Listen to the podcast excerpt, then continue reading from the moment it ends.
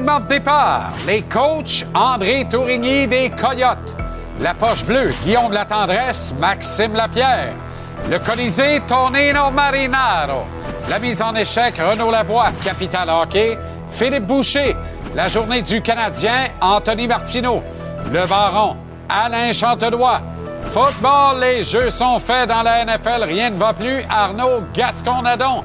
Et en entrevue, le coach de boxe d'Arthur Beterbiev et d'Arslanbek Makhmoudov, Marc Ramsey.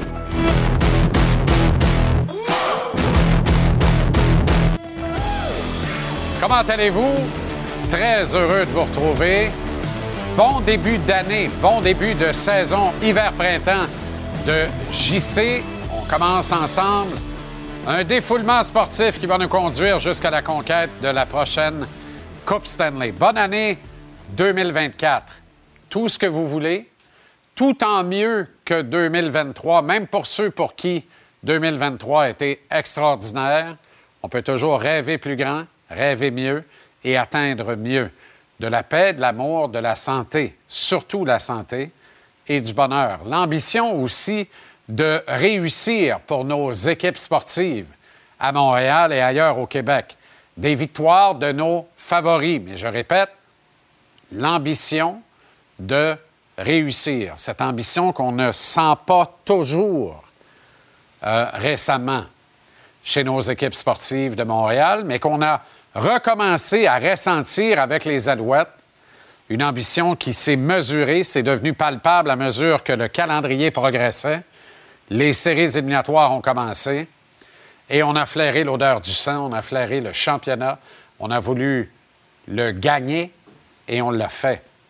Alors bravo aux Alouettes, que ça inspire les autres, nommément le euh, Canadien, qui a repris l'entraînement aujourd'hui, alors qu'à Toronto, on a donné 11,5 millions par saison pour les huit prochaines campagnes à William Nylander, qui excelle notamment contre le Canadien et qui est souvent le meilleur joueur des Leafs dans les séries éliminatoires. Nylander, top 5 des marqueurs de la Ligue nationale, saison de contrat, il en profite C'est un excellent joueur du hockey, mais c'est un quatrième attaquant des Leafs de Toronto qui va gagner au moins 11 millions de dollars par saison. Les trois autres, évidemment, Austin Matthews, Mitchell Marner et le capitaine John Tavares. Dans le cas de Matthews, c'est un gros dossier qui s'est réglé euh, au départ de l'actuelle campagne. Et dans le cas de Tavares et Marner, les deux sont admissibles à l'autonomie complète au terme de la saison 2025-2026. Parions que Marner va demeurer la propriété des Leafs. Quant à Tavares, mais je pense qu'à la fin de cette présente entente, et les Leafs n'ont pas le choix d'aller au bout de cette entente parce que personne ne va avaler le contrat de John Tavares, eh bien, on lui dira au revoir. Mais c'est quand même plus de 45 millions de dollars pour quatre attaquants. Plus de la moitié de la masse salariale de l'équipe va à quatre attaquants. L'importance de gagner à Toronto. Il fallait régler le dossier de Nylander. Tu ne pouvais pas le perdre bêtement. Consentir à l'échanger, quelle erreur, en principe. C'est l'un des bons joueurs de cette équipe, je me répète, mais c'est le cas. Petit bonhomme Playmobil, avec le petit casque, chapeau de cheveux. William Nylander. Nous fait donner, mais c'est un bon joueur de hockey. Canadien, donc, qui a repris l'entraînement aujourd'hui. Lui qui ne joue pas avant mercredi à Philadelphie. Jeudi, le CH va accueillir les Sharks de San Jose, ici à Montréal, avant de recevoir de la grande visite ce samedi à notre antenne, Connor McDavid et les Oilers d'Edmonton, les hommes de Martin Saint-Louis qui ont survécu au grand voyage du temps des fêtes. Sept matchs et euh, se sont maintenus à la barre de 500 avec un dossier de 3, 3 et 1. Le match de retour à la maison a été brutal. Revers sans appel contre les sabres de Buffalo, mais Samuel Montembeau a décidé de replacer son équipe sur le sentier de la victoire samedi en volant littéralement les Rangers de New York presque à lui seul. En fait, à lui seul. Monty a été fumant, comme le seul numéro un possible qu'il est à l'heure actuelle pour cette équipe. Martin Saint-Louis a pratiquement donné dans la sémantique aujourd'hui après l'entraînement du euh, Canadien, se refusant presque obstinément à confirmer que son gardien numéro un est bel et bien Samuel Montembeau. Évidemment, c'est le plan cette semaine dans les trois matchs, d'en donner un à Sam, un à Caden et un à Jacques Alain. Bien, je comprends que Martin ne veuille pas trop s'exposer en disant c'est mon gardien numéro un. C'est ton goaler numéro un, mets dans le net. Sincèrement, s'il ne goal pas à Félix mercredi et qu'il ne goal pas à Montréal samedi, je comprends plus rien. Pour vrai, je comprends plus rien. Ça n'a aucun bon sens. Puis donne le, départ de jeudi à Allen, si tu veux. C'est sans oser, ça peut lui donner de la vitrine un peu, quoique la vitrine dans le cas de Jacques. Est-ce que quelqu'un en veut vraiment? Tu sais, la, la, fameuse prolongation de contrat de deux ans à plus de 3,8 millions à Jake Allen, c'était une erreur au jour zéro. Le jour où on a consenti à Jake Allen cette prolongation de contrat-là, c'était une erreur. on ne l'a pas réparé depuis, puis c'est pas Jake Allen qui va la réparer non plus. Sam Montembeau, lui, répare tout. D'ailleurs, euh, ça a fait écrire au collègue Martin Leclerc une stats assez décapante.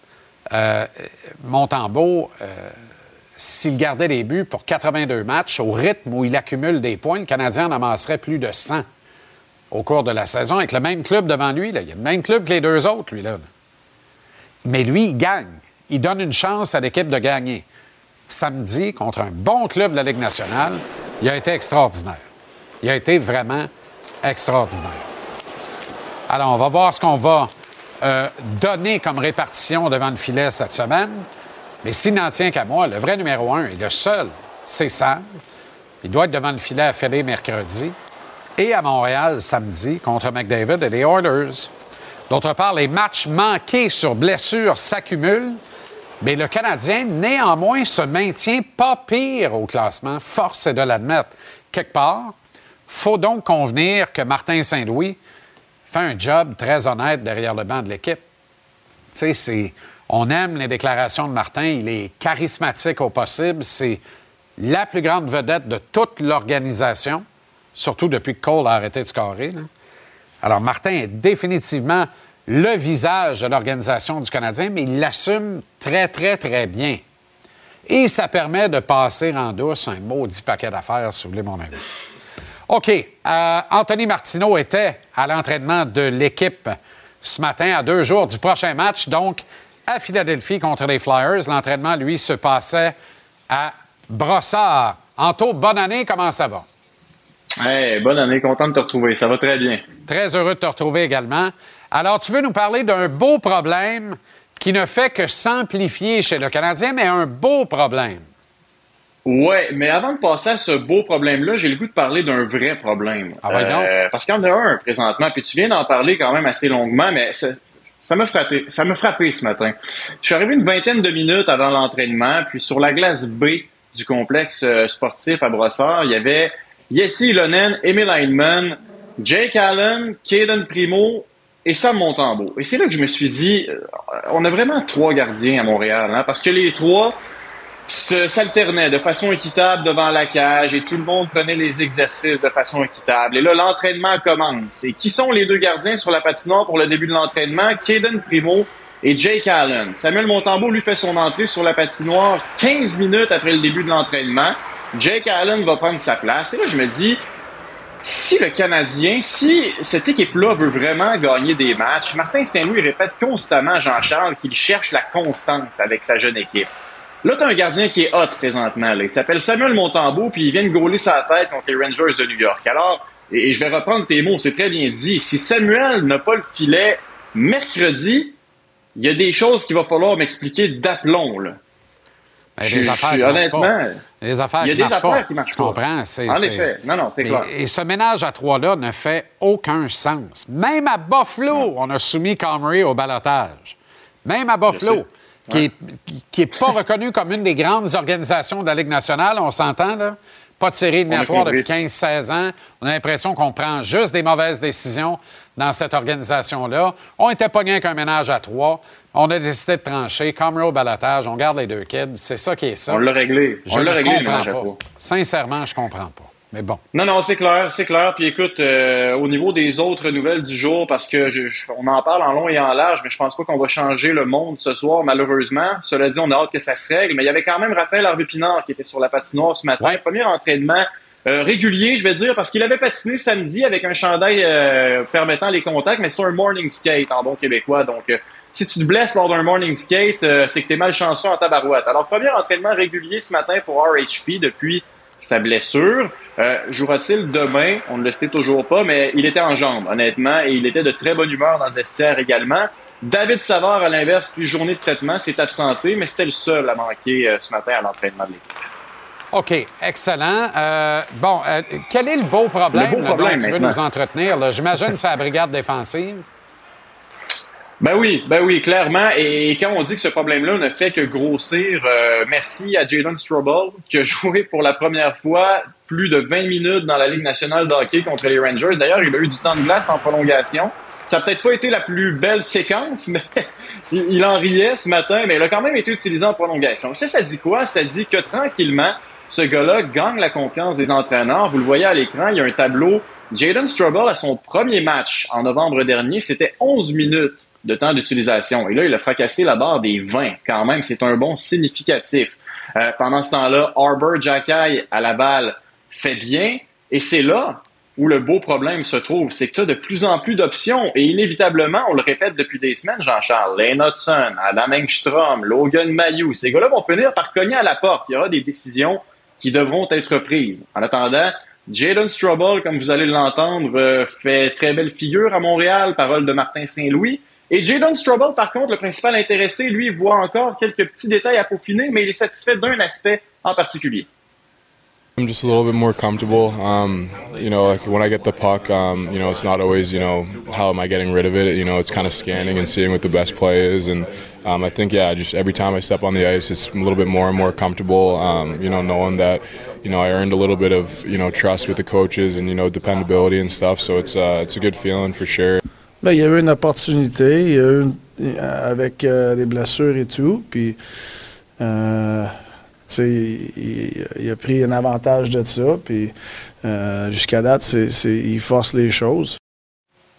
j'écoute Martin, là, plus j'écoute Martin, plus j'ai le goût d'aller au karaoké l'entendre chanter du Eric Lapointe. Il me semble que ça pourrait être. il me semble qu'on aurait un hit. Je, ben, je pense que oui. Peut-être que je en me fait, trompe. y a-tu des choses que Martin fait qu'il ne sorte pas en hit finalement. Devant les caméras, ce gars-là, moi, à se demander si euh, il prépare pas certains trucs le matin, là, puis dans sa tête, finalement, les questions s'emboîtent bien avec ce qu'il avait prévu. Ah non, parce que ça sort trop naturellement. C'est un instinctif. C'est un instinctif. C'est fou raide. Fou C'est une belle découverte. Mais, euh, mais c'est intéressant. Strobel ne peut pas aller nulle part que sur la glace. il n'a pas raté un seul départ depuis son rappel de Laval et c'est pleinement mérité. Il va arriver quoi avec Jack on en parlait, tu sais, moi, euh, au départ, la blessure de Jack ensuite, euh, euh, l'arrivée de Strawball, j'ai dit, oh, oh, oh, oh, attention. Attention. OK, heureusement que Jordan Harris peut aussi bien jouer à droite qu'à gauche, par contre. Mais tu sais, à Laval, on connaît du succès chez le Rocket. Ça va beaucoup mieux que ça allait en début de saison. Et notamment, il y a une paire à la défense qui fait un job, qui s'appelle Jack et Logan Mayou. Ben oui curieux de voir non, à 100 les, options se multiplient, se multiplient à vitesse grand V. C'est pour ça que je dis que plus tôt que tard, il y aura des décisions qui devront être prises, puis il va y avoir des malheureux là-dedans. Désavantage numérique maintenant. Prof Maxime Lapierre nous a donné une belle leçon sur le désavantage numérique dans le reportage du match de samedi, d'ailleurs. Ouais, ouais, ouais. Ben, c'est parce qu'il y a eu de beaux changements par rapport au match contre les Sabres où euh, l'unité de désavantage numérique, Jean-Charles, avait été malmenée de beaucoup. Contre les Rangers, t'affrontes le meilleur avantage numérique de la Ligue nationale et tu le blanchis. Alors, que s'est-il passé? Vous allez entendre Jake Evans, qui est, faut le dire, la figure principale des succès du Canadien contre les Rangers en désavantage numérique, mais également figure principale de cette unité-là depuis le début de l'année. Les chiffres parlent d'eux-mêmes. Et également, Martin Saint-Louis s'est dit très heureux de la façon dont son équipe avait rebondi à 4 contre 5. C'est un bon signe. Écoute, euh, on, travaille là-dessus. Euh, c'est de, continuer à corriger, même si tu n'en as pas donné de but. C'est pas être euh, Ah, on est correct parce qu'on n'a pas donné de but. Ah, non, faut tout changer parce qu'on a donné deux. Non, faut tu faut que tu sois honnête, faut que tu rentres dans les détails puis tu continues à enseigner. They got a lot of shooters on their in their units and um, a lot of movement, a lot of skill players. So our biggest thing for that game was being tight and being close together and you know just trying not to give them too much net. OK, Anto, excellent travail. Merci infiniment. Puis on remet ça demain. Avec grand plaisir. Salut. En quadruplex hier soir dans la Ligue nationale à Chicago, premier match de la saison des Hawks sans Connor Bedard, qui a un mâchoire fracturé sur un coup qui ne serait pas un impact initial à la tête, évidemment. Bref, le vétéran de 30 ans, Colin Blackwell, a amassé trois points à l'absence de Bedard, deux buts notamment. Les Hawks gagnent 4-3 contre euh, euh, les Flames de Calgary. Deux passes pour Hooby, Hooby, Hooby Doo, Joe Huberdo. À Washington, les deux buts de Kevin Fiala des Kings n'ont pas suffi. Victoire de 4-3 des Caps sur un but et deux passes du Québécois Nicolas Aubé-Cubel. On est content. En Arizona, sixième victoire de suite des Jets de Winnipeg qui l'emportent 1, 2, 3, 4, 5, 6 à 1, 2 seulement sur les Coyotes de notre collaborateur André Tourigny, qu'on retrouvera dans à peu près une heure à la rubrique Les Coachs. Deux buts pour Mark Scheifele, un but, une passe pour Nicolas Ehlers. Les Jets sont au sommet de toute la Ligue nationale de hockey. Curieusement, semble mieux jouer sans Kyle Connor, absent depuis un mois maintenant. Anaheim, Trevor Zegras avait deux buts cette saison avant le match contre les Red Wings de Détroit. Il y en a maintenant quatre après sa paire d'hier. Mais les Wings se sont sauvés avec un gain de 3-2. But de Michael Rasmussen avec moins de deux minutes à faire à la troisième période.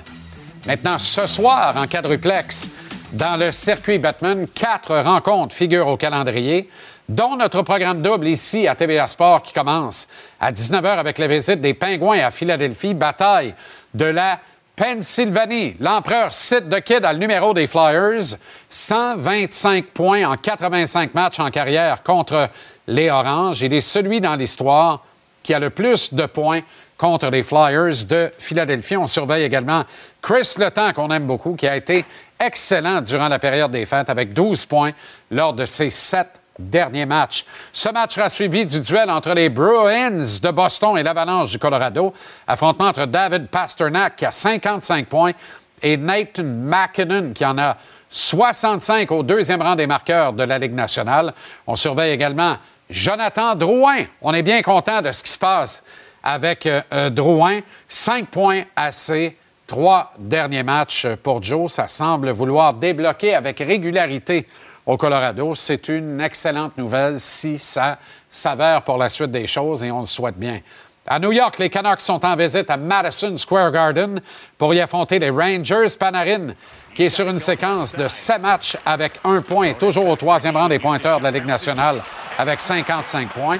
On surveille également JT Miller, Elias Peterson, qui sont remis en marche. 10 points total et plus 11 à leurs trois derniers matchs. Les Canucks sont au premier rang de la Ligue nationale pour les buts marqués. Ils en ont scoré 149 depuis le début de la campagne.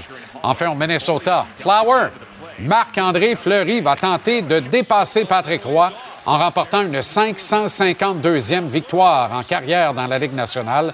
Un grand moment de hockey, alors que les quatre meilleurs gardiens de l'histoire ou les plus gagnants de l'histoire en saison régulière sont québécois. Les Stars vont tenter de gâcher le party, de gâcher la fête, eux qui ont le cinquième meilleur dossier de toute la Ligue nationale de hockey sur la route. Et un loustique également, mon ami Vince Cochon, que j'aime beaucoup, de Québec, qui a relayé le tableau des statistiques de victoire en carrière en série éliminatoire chez les gardiens de but en disant faudrait quand même tenir compte de cette stat qui est relativement déterminante et on y voit Patrick Roy loin au sommet, 151 victoires, je pense, en carrière en série éliminatoire. Je ne pense pas que quelqu'un va battre ça un jour, honnêtement. Ça n'arrivera pas. OK, tour de table maintenant. Bien heureux de retrouver une équipe de collaborateurs de feu pour faire route avec eux jusqu'en juin prochain. D'abord, les jeux sont faits, rien ne va plus dans la NFL. Les séries éliminatoires commencent ce week-end. Match de championnat national ce soir. Wolverines du Michigan contre euh, l'université, les Huskies de l'Université Washington. Arnaud Gasconadon avec nous dans à peu près cinq minutes. Comment ça va, Arnaud? Salut Jean-Charles, bon retour de vacances, bon début d'année 2024. Je suis bien content de te retrouver ce soir pour parler de football. C'est la dernière semaine d'activité dans la NFL. On va pouvoir parler de ça. Les surprises, mes déceptions, Black Monday, beaucoup de coachs qui vont partir, des directeurs généraux qui sont déjà partis aujourd'hui. Bref, ça va être le désastre dans quelques heures dans la NFL et pour les prochains jours. Ce soir, Michigan, Washington, dans la finale de la NCAA, ça risque d'être vraiment intéressant. Et ici, pour les Alouettes, Austin Max signe aujourd'hui avec les Falcons. Décevant, un petit peu prévisible. Écoute, c'était un joueur exceptionnel. Il va falloir que l'équipe de Danny Mac se revire rapidement pour trouver du talent autour de Cody Fajardo. À regarder aussi Mathieu Betts. Certains autres joueurs de la CFL, aujourd'hui, c'est la première journée pour signer leur contrat dans la NFL, donc ça risque de bouger là aussi. Bref, bien de te retrouver tantôt. On se reparle de football dans quelques minutes. À grand plaisir, Arnaud. À tantôt. La famille, c'est ce qu'il y a de plus important. Tonino Marinaro est au Portugal, où il est allé voir son fils marquer des buts, bien sûr. Tonino, comment ça va?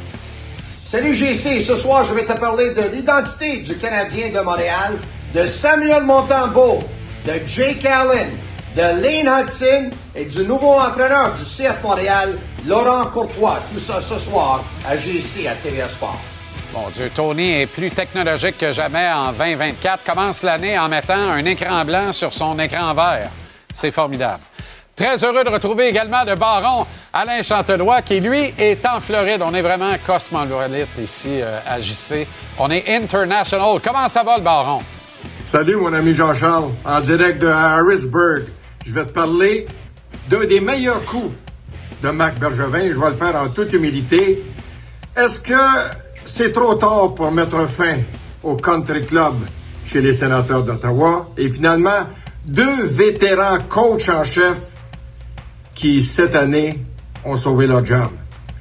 Je te parle tantôt. Salut, mon chum. Avec plaisir, mon chum Alain. À tantôt. Très heureux de retrouver le baron également, tout comme le grand fil, la capitale hockey à Québec. Comment ça va, le grand? Salut mon JC, bon lundi tout le monde, tellement content de renouer avec vous pour 2024 sur les ondes de TVA Sport. On jase de hockey pour faire changement, équipe Canada Junior, pas facile pour eux dans le temps des fêtes. Drouin, le temps fleuri, ont marqué les dernières semaines dans la Ligue nationale. Gros match pour le CH. Samedi soir, j'étais sur place contre les Rangers de New York. Quel spectacle! Je parle des joueurs qui m'ont impressionné. À tantôt, mon ami.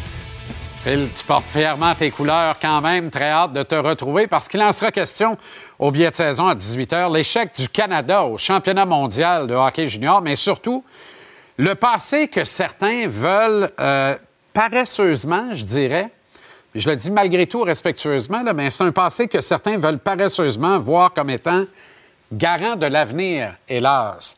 Et je pense qu'il faut un peu croire aux licornes pour ne pas voir ce qui nous pend au bout du nez, c'est-à-dire que nous sommes en train d'être dépassés par des beaucoup plus petites nations, des nations beaucoup moins populeuses, mais qui développent autrement mieux leur effectif. La loi du nombre joue encore en la faveur du Canada, mais faut y voir, faut y voir. Faut pas juste dire on a gagné tant. Oui, mais tu vas en gagner tant. C'est ça que je veux savoir, moi. C'est combien tu vas en gagner, pas combien tu en as gagné. Hmm. Pas clair. Pas clair. Vous avez aimé celle-là? Oui. J'adore. Le public en délire, c'est formidable. Sold out crowd. Ici en studio. pour commencer l'année. Euh, bon, la NCAA, on va en parler avec Arnaud. C'est au retour de la pause. Et Laurent Courtois, le nouvel entraîneur-chef de l'Impact, toujours pensé qu'Hernan Losada était comme le rebound, tu sais, euh, euh, après Wilfred Nancy. Je pense que là, on peut se nourrir d'espoir d'avoir véritablement le coach qu'il faut pour ce jeune, jeune, jeune, jeune groupe de joueurs ici à Montréal.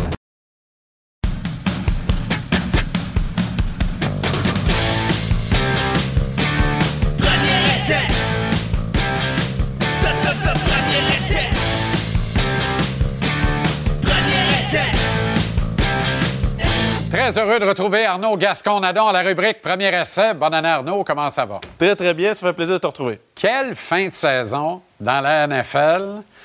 Et honnêtement, le tableau des séries est assez disco, merci. Il y a des clubs qui ont derrière bordé de nouilles, là, sincèrement. Mm-hmm. On voit les affrontements du premier week-end. Je pointe tout de suite les Eagles de Philadelphie en bas à droite du tableau. Qui affrontent les Buccaneers de Tampa Bay. C'est comme un bye week. C'est une passe gratuite pour un club qui s'en va de nulle part, qui est éclopé terriblement. Ah, tu penses? Ah, ils ont derrière béni, je te le dis. Moi, je pense qu'ils se font sortir première ronde. Ouais, Ouais, ouais, par ouais. les Bucks. Ah ouais, par les Bucks. Impossible. Puis après ça, on est là on dit, mais qu'est-ce qui s'est passé avec la fin de saison des Eagles? T'es-tu plus sûr de ça que. que les Jaguars vont avoir la meilleure fiche Ouais, de l'américaine, De la NFL. De la NFL. Ouais. puis Trevor Lawrence va être le joueur de l'année. Non, ça, euh, ça n'a pas été mes meilleurs. Non, non, mais c'est l'outil de mesure, juste pour voir. L'évaluation était quand même bonne. Je suis encore à l'aise avec le travail d'évaluation que j'ai fait. Sauf que. que Hier, c'est- il t'a fait honte. là. Ben, Il a été je veux atroce. dire, ça a été, ça a été à l'image, comme a dit Doug Peterson, ça a été à l'image de leur année. Des mauvais jeux, des mauvaises pénalités, des mauvais.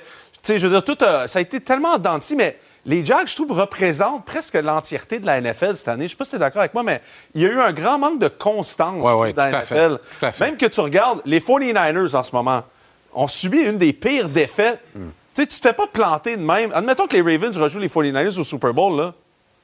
Est-ce qu'on est à l'aise avec ce match-up-là? Les Ravens leur ont pilé dessus. Littéralement. Quel match-up on pourrait avoir au Super Bowl où on dit Ah, ça, ça pourrait être intéressant quand même dans les deux grosses équipes.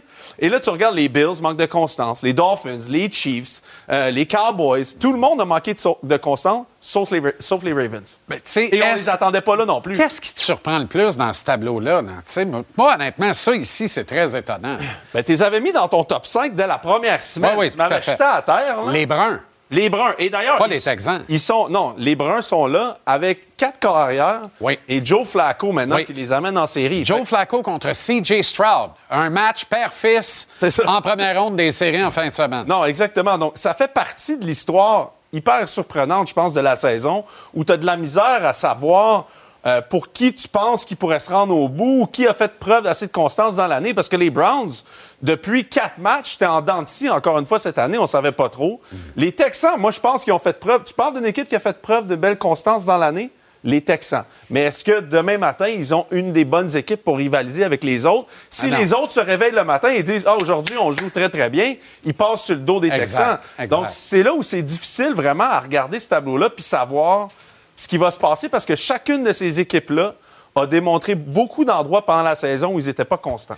Et là, on se retrouve avec quelque chose d'extraordinaire. là. Tu sais, honnêtement, les- le storyline, les scénaristes, eux aussi ont le derrière bordé de nouilles. J'ai l'impression qu'ils écrivent ça, puis ils croient pas que ça se réalise dans les faits. Tyreek Hill est de retour à Arrowhead contre Mm-hmm. les Chiefs. Attention. Et ça, ça donne un, ça confère un avantage intéressant, je trouve, aux Dolphins. C'est un match-up de deux clubs de quenouilles. Ouais. Moi, je suis que- bien malin qui peut prédire qui va gagner ce match-là. Et évidemment, Matthew Stafford et Détroit. Non, mais Jean-Charles, il y en a partout. À part eux autres, là, parce que les autres, ils ont rien à se dire. Ouais. Ça, on le connaît. Eux, ils Matthew ont vraiment Stafford- rien à se dire. Ah, Matthew Stafford revient à Détroit. Ça, Exact. Le, le storyline est là. Ça s'invente pas. Ici, Mike McCarthy rejoue contre Green Bay. C'est fou raide. OK. Fou raide. Bill Steelers, t'en veux un autre? Sean McDermott et Mike Tomlin étaient coéquipiers à William and Mary. T'as deux là, anciens coéquipiers de l'université qui jouent ensemble à l'université. William and Mary, ça, c'est les deux qui go to school by bus dans l'examen d'anglais de secondaire 4 du Exact. ministère. William and ça? Mary, exactement. OK. William and Mary go to school by bus. Exact, exactement. Puis regarde en bas, Browns Texans, c'est quand même l'équipe l'année dernière qui a transigé de Sean Watson en se disant les Browns vont dire on va gagner le Super Bowl en 2023 avec Deshaun Watson. Se retrouve un an après, les Texans sont contre eux, puis ils ont Joe Flacco. Je veux dire, c'est- faut que tu te revires rapidement maintenant dans le Contre sport. Pour vrai. Stroud. Ouais, contre non, mais c'est- honnêtement, c'est c'est hallucinant. Ouais. Euh, Mais pour vrai, je pense qu'on a les, les 14 meilleurs. Là, tu regardes le tableau, là, c'est peut-être pas fameux, Ouais. mais c'est les 14 qu'ils ont démontré soit le plus de constance dans l'année ou qu'ils ont le plus de talent. Parce Ouais. que les Colts, est-ce que les Colts auraient mérité d'être là à la place des Texans? Moi, je pense que Shane Steichen devrait être en, en liste pour entraîneur de l'année, mais je pense pas qu'ils avaient le corps ou l'équipe pour rivaliser avec la constance avec laquelle les, les Texans ont joué pendant l'année. C'est-à-dire que le, le meilleur joueur de la division atteint les séries. Cette année, oui, exactement. Mais la meilleure année. équipe ne fait pas les séries. Mais la meilleure équipe ne fait pas Donc, les tu vois, séries. il y Tu a as tout à fait un- Il y a raison. un mélange intéressant entre la constance et le talent. Mais est-ce qu'on peut dire à peu près la même affaire dans le sud de la nationale, non? Oui, oui, les absolument. Bucks, là, on a joué à Gang toute l'année dans cette division-là. Absolument. Est-ce que les Bucks sont les plus méritants? Mais respect à Mais de cette division-là, c'est eux qui ont joué le mieux de- en travers l'année. tu sais. OK. On, on va revenir au coach à Laval. C'est le fameux lundi noir, mais dans le fond, il ne fait pas si noir que ça aujourd'hui. Il n'y a, pas de grande surprise, mais il y a des départs qui ont été annoncés immédiatement après le match euh, ça, euh, hier, euh, notamment. Et on fait de la Belichick Watch de toute façon. Ouais. C'est ça la clé. C'est Ouais. a-t-il quitté le terrain pour la dernière fois Ouais. à Foxborough? Puis je sens qu'on va faire durer un peu le suspense, évidemment. Évidemment. Mais on s'en va euh, rapidement, on s'en revient chez nous parce que Austin Mack s'est entendu avec les Falcons d'Atlanta. Ouais, Et ça, ça devient, si ça s'avère, parce que là, il doit faire le club puis tout ça, là, Mm-hmm. mais si ça s'avère, c'est une très, très lourde perte pour Danny Machocha et les Alouettes de Montréal. Et Austin Mack était une... faut rendre à César ce qui lui revient et ses croutons. là. Excellent. C'est une véritable trouvaille de Danny Machocha. Absolument. Puis malheureusement, c'est ce qui arrive maintenant. Et, mais heureusement pour les joueurs, malheureusement pour les équipes de la Ligue canadienne, les dernières conventions collectives vont donner la chance aux joueurs de pouvoir se séparer de n'importe quel contrat pour des opportunités de la NFL. C'est ce qui est. Écoute, c'était un peu à prévoir d'une certaine façon, mais tu vois qu'à travers. Moi, je pense que ça a du bon, ça. Euh, Parce qu'il y a des gars qui, pour garder leur éligibilité NFL, ne venaient pas dans la Ligue canadienne. Là, tu viens jouer au football. Oh, ils peuvent- Puis tu, oui. peux, tu peux retourner l'autre bord du bon tu pour veux. voir du talent, mais est-ce que le talent reste et tu peux C'est t'accrocher à ce talent-là? Je sais C'est pas. ça. Mais tu sais, parles est-ce qu'Austin Mack a la rapidité pour la NFL? Écoute, Cooper Cup a couru 4, 4-6-5 à son 40 verges. C'est le meilleur receveur. C'est c'est de la façon avec laquelle tu joues sur le terrain. tu sais. Puis euh, la, la- la particularité de ça, c'est que, étant donné que c'est un agent libre de priorité, là, ce qu'il appelle, il signe en premier, il a probablement reçu beaucoup d'argent garanti des Falcons pour faire ce contrat-là. Donc, je pense qu'il est parti pour au moins un an. Disons-le comme ça. Ça serait mon humble avis. OK. Finale de la NCAA ce Petite soir. parenthèse, par oui? exemple. Ah ouais, donc. Mathieu Betts aussi pourrait quitter. Hein? Trois, trois équipes. Il a fait son, ses workouts avec trois équipes. Il n'a toujours pas signé en Colombie-Britannique. Pour moi, la raison pour laquelle ça dure, c'est parce qu'il attend de voir s'il y a une équipe qui va prendre la main sur lui. Euh, voyons voir. Cameron Wake avait signé à 28 ans. Mathieu a 29. Il va avoir 29 dans quelques mois. Avec la saison qu'il y a eu, je pense que l'âge ne vaut plus vraiment, ne vaut plus grand-chose. Je pense qu'il y a une équipe qui pourrait prendre une chance. 14 février, la date butoir? Euh, pour les agents libres, oui. Ouais. Mais là, en ce moment, là, c'est ouvert. Il peut signer dans une équipe de la NFL à partir Ouais. d'aujourd'hui. Oui, oui, oui, tout à fait. Ouais. Pourquoi pas les Alouettes? Je répète, même si on a fait le plein là, en défensive, pourquoi pas? The rich getting richer. Exact. Les, les défensives gagnent des euh, championnats. Est-ce que celle de Michigan va être capable d'embêter la redoutable attaque des Huskies de l'Université Washington ce soir? Aussi invraisemblable, et vraiment, là, aussi invraisemblable que ça puisse paraître, Arnaud, là, Mm-hmm. les Wolverines vont tenter ce soir de gagner un premier championnat national depuis 1948. C'est fou, hein? Arrête, là, ça n'a pas de bon sens. Ouais, ça démontre toute la loyauté que les fans ont pour leurs équipes. Parce que toi, tu es un fan Oh, tout à fait. et tu les as jamais vus gagner un championnat national. Jamais, jamais. Bon. Jamais. Alors, c'est ça. Alors que Washington, que je pensais qu'elle n'avait jamais passé proche de gagner un championnat national, Mhm. a gagné en 91. Ouais, c'est intéressant, hein, quand même. J'en reviens pas. Ben, écoute, moi, je trouve. C'était je- pas avec Marquis Tuiasosopo, d'ailleurs? Ouh, je sais pas. Ça The Young peut, hein. Prince from the Isle of Samoa. quand même un des joueurs les plus impressionnants du programme de, de- de Washington. Moi, ce que je trouve intéressant de ce match-là, c'est les deux noms qu'on voit finalement. Ça fait longtemps qu'on n'a pas vu ces deux, deux équipes comme ça. Tout à fait. Qui ne sont pas du SEC. Les deux équipes n'étaient pas dans. Pas de. SEC au National Championship, t'as tellement Mais raison. pas de de SEC au National Championship. Et je pense que malheureusement ou heureusement, ce qui fait cette grosse différence-là, c'est ce que tout le monde redoutait du football, c'est que maintenant, depuis quelques années, on paye les joueurs.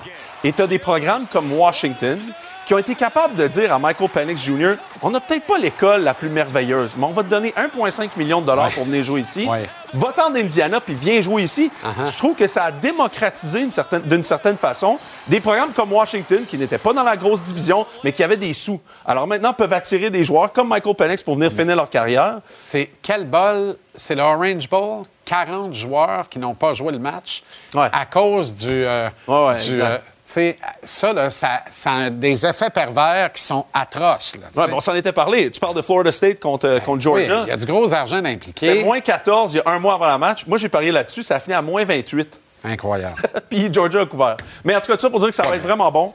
Euh, Michigan, grosse défensive. Je pense que le coordinateur défensif de Michigan quitte pour la NFL après le match. Je pense que Jim Harbaugh quitte aussi pour la NFL après le match. Excellente nouvelle. Fait qu'on va voir. On Et. J'espère. Go Blue! Chargers. Go Blue! Hails to the victor! oui, oui, absolument. Demain, les prix euh, orange et citron Oui. de la saison. Et tes trophées de la saison, vas-tu en amener physiquement des trophées? Toi, Euh, on toi peut qui en as plein la, la bavette toujours. du poil, c'est ça?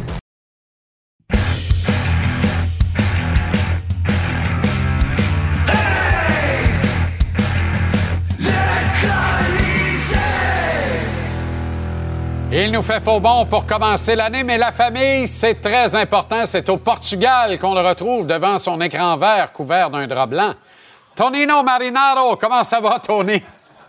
Ça va très bien, merci, GC. Bonne année à toi et à tous nos téléspectateurs. Formidable. Pareillement pour toi et évidemment toute ta famille. Merci. Tony, c'est quoi l'identité du Canadien? C'est le club qui s'est fait planter 6-1 contre les Sabres ou c'est le club qui a viré le centre à l'envers en battant les Rangers de New York en tir de barrage 48 heures plus tard? Ici, je pense que la réponse, c'est les deux. C'est ça. Quand tu as une équipe en reconstruction, tu as une équipe qui est fragile, tu as une équipe, des fois, qui se fait planter contre des équipes qui sont meilleures qu'eux. Tu as, une équipe qui, des fois, va battre tes meilleures équipes, mais c'est le gardien qui peut-être va voler le match. Tu as une équipe qui, ils vont, ils vont s'effondrer dans une période comme ils l'ont fait contre les Sabres de Buffalo. Si je regarde les derniers trois matchs en particulier, tu as avance qui ont failli échapper contre Dallas. Dallas aurait pu niveler cette, cette match-là à 30 secondes de la fin. Tu fais planter contre les Sabres, tu es compétitif pendant deux périodes tu fais planter en troisième période, tu, tu, perds 6 à 1. Et là, tu as des joueurs de soutien, tu as des héros obscurs samedi soir, et évidemment, tu as Samuel Montambeau qui vole le match, lui qui a fait 45 arrêts. Donc, je pense que l'identité du Canadien, là, c'est l'équipe que tu as vue dans les derniers 2-3 matchs. Ils vont en gagner, ils vont en perdre. À la fin de la journée, c'est 39 points en 39 matchs. C'est une équipe de 500, Jean-Charles. Mais est-ce que c'est pas un peu n'importe quoi en même temps? Mais tu l'as bien résumé, là. C'est le prototype parfait d'un club en reconstruction. Mais je veux dire, quand tu passes du pire au meilleur comme ça, et pratiquement en termes de qualité d'équipe et d'adversaire également, je veux ça témoigne euh, d'un manque de constance, évidemment, et peut-être d'un manque de structure aussi. Est-ce que, je répète la question, est-ce que c'est pas un peu n'importe quoi? Non, non, pour moi, c'est pas un peu n'importe quoi. Je suis pas d'accord avec ça. On va te dire pourquoi, manque de structure. Moi, la chose qui me surprend le plus du Canadien, là, c'est le fait que le Canadien est compétitif avec tous les blessés qu'ils ont eus. Ouais. Hey, Kirby Doc, il s'est blessé la quatrième période. Alex Noah qui va arrêter quatre mois. Christian Dvorak qui est out pour le reste de la saison. C'est vrai. David Savard a manqué six semaines. Kaden Gouli, quatre matchs. Raphaël Harvey-Pinard, deux mois. Donc, pour moi, le Canadien, la structure est là. C'était une équipe moyenne en début d'année. Là, avec toutes les blessures, le fait qu'ils sont encore compétitifs, je dis chapeau à Martin Saint-Louis et à son groupe. OK, Jake Allen à Los Angeles. Explique-moi, diable, pourquoi les Kings enlèveraient l'épine du pied de Kent Hughes à ce point? OK, moi, je pense que c'est une possibilité parce que Copley vient de se blesser. Évidemment, euh, la même blessure que Kirby Doc, donc sa saison pour lui, s'est terminée c'est pas comme les Kings, ils n'ont pas un deuxième gardien but parce qu'ils l'ont en Rittich. Il faut dire aussi que Max Talbot, c'est leur numéro un. Excuse-moi, Cam Talbot, pas Max. Cam Talbot, c'est le numéro un en ce moment, puis il connaît toute une saison. Mais tu sais, Cam Talbot, David Rittich sont un peu comme Jake Allen. Tu sais pas qu'est-ce que tu vas avoir avec eux autres. Un soir, ils vont, ils vont avoir l'air d'un gardien but numéro un, un autre soir, un gardien but numéro deux. Puis dans le cas de Redditch, certains soirs, il a, a l'air d'un gardien but de la Ligue américaine.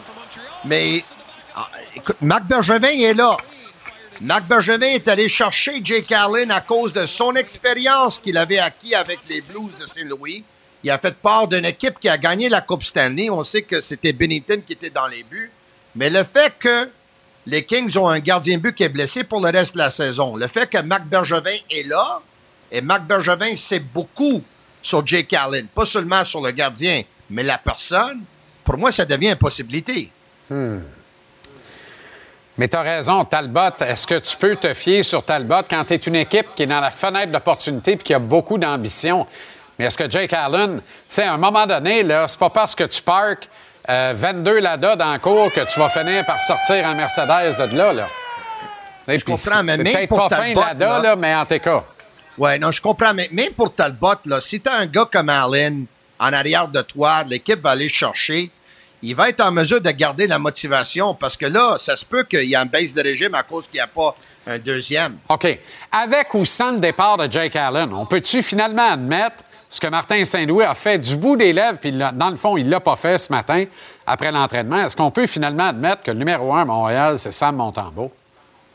Je dois te dire, là, ça fait, ça fait depuis le match samedi soir, là, après le match qu'on a demandé à Martin Saint-Louis, il, il y a amplement d'opportunités pour Martin de dire que Samuel Montembeau, c'est le gardien but numéro un du Canadien. Ben oui. Et il le dit pas. Puis je dois te dire que ça me fâche un peu parce que ce gars-là, écoute, là, il est de loin le meilleur gardien de but des Canadiens en ce moment. C'est même pas proche. Il a volé le match face aux Rangers. Ses numéros pour, un- pour une équipe qui est une équipe ordinaire, une équipe de 500, et ses numéros sont fantastiques. Il a peut-être volé 8 à 10 points à date cette saison pour le Canadien. Donc moi, je me tu sais, je, je comprends pas pourquoi. Parce que samedi, même là, quand il a répondu, Martin, il a dit quoi? Il a pas dit c'est un numéro un.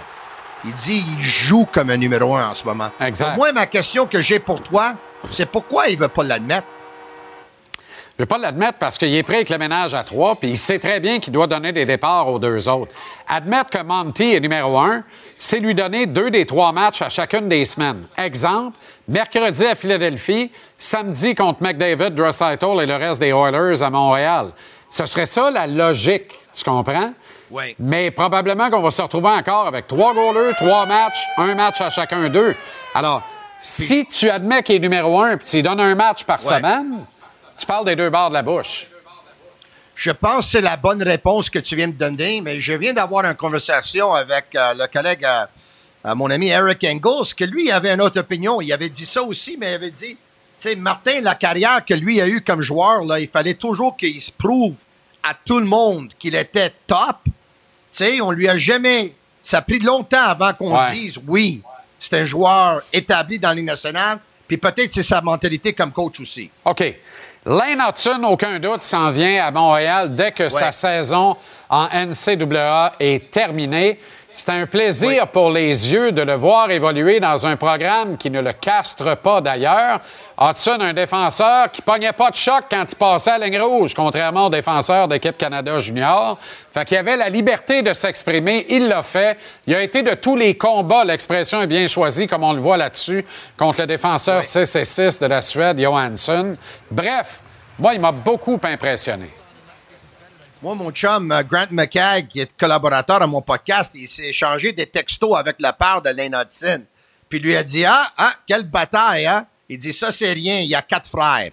Donc, j'ai trouvé ça un peu drôle parce qu'évidemment, euh, il y a eu euh, des chicanes beaucoup plus euh, ardues que ça avec ses frères, mais pour moi, Hudson, il a peut-être pas connu le tournoi que certains pensaient parce qu'il peut-être il voulait, il voulait le voir marquer plus de buts puis récolter plus de points. Mais pour moi, son rendement était encore plus impressionnant parce que les doutes sur Hudson, est-ce que Hudson peut contenir les meilleurs joueurs adverses? Est-ce qu'il peut jouer des matchs sans faire d'erreur? Puis il a montré à tout le monde que contre les meilleurs au monde de son âge, défensivement, il peut jouer 25 à 30 minutes par match. Il peut aider une équipe à gagner la médaille d'or et il peut, euh, il peut contenir les meilleurs joueurs adverses. Ben oui, Écoute, donc, il m'a- il m'a drôlement impressionné, là. absolument. Pareil pour moi. On savait que Hernan Losada était un rebound, hein? Tu entre deux relations plus stables. Là, je pense que le CF Montréal part l'année du bon pied, Tony. J'avais jamais aimé l'embauche de Losada, même s'il y en a certains qui m'essayaient de me convaincre qu'il était l'homme de la situation Ben non, quand il ils l'ont engagé.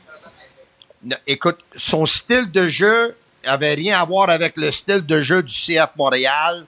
Euh, il pouvait pas communiquer bien. Il était pas bon pour les jeunes joueurs. Je le voyais pas comme un fit. Celui-là, je dois dire, là, pour moi, le CF Montréal, dans les circonstances, la philosophie de l'équipe, ils ont vraiment engagé la personne pour moi, même s'il manque un peu d'expérience au niveau professionnel. Il faut juste, euh, faut juste euh, penser à Wilfred Nancy, que lui aussi, à un moment donné, il était un entraîneur d'une académie qui a eu une opportunité.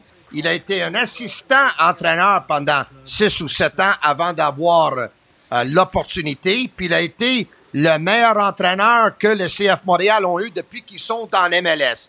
Ben Donc, moi, je suis prêt à donner la chance au coureur. Moi aussi. Il a fait du très, très bon travail avec des jeunes joueurs, avec euh, l'équipe deuxième du Crew de Columbus. Ce qui devient intéressant dans tout ça, par exemple, c'est qu'il les a aidés. Euh, lui qui était entraîneur d'une équipe qui était en MLS Next Pro, le CF Montréal, comme on le sait, ils n'ont pas d'équipe MLS Next Pro. C'est peut-être quelque chose que lui, il va suggérer. Si on va le faire, on va voir. Ouais, mais- mais pour moi, il va jouer du très bon football, puis il va s'approcher drôlement du système de Wilfred Nancy avec CF Montréal. Et j'ai vraiment l'impression qu'on est beaucoup plus dans l'ADN d'Olivier Renard, là, le patron soccer de l'organisation. Puis en plus, tu regardes la binette, là, je sais pas si on peut le voir, là, puis parlant de binette, tu y mets un moment de Bob Binette sur la tête, puis tu as Patrick Bruel. C'est extraordinaire. Ça va connaître un succès bœuf. C'est fantastique. Regarde-moi ça. Tu parfait, ça? Ouais. Le gazé, c'est ça. Qui Il va parler aux médias demain. On lui souhaite bonne chance parce qu'évidemment, euh, ça ne serait pas une situation facile. C'est pas une équipe qui dépense beaucoup, mais il cadre dans la philosophie de l'équipe. Ciao, Bello. Ciao! Embrasse le garçon, là.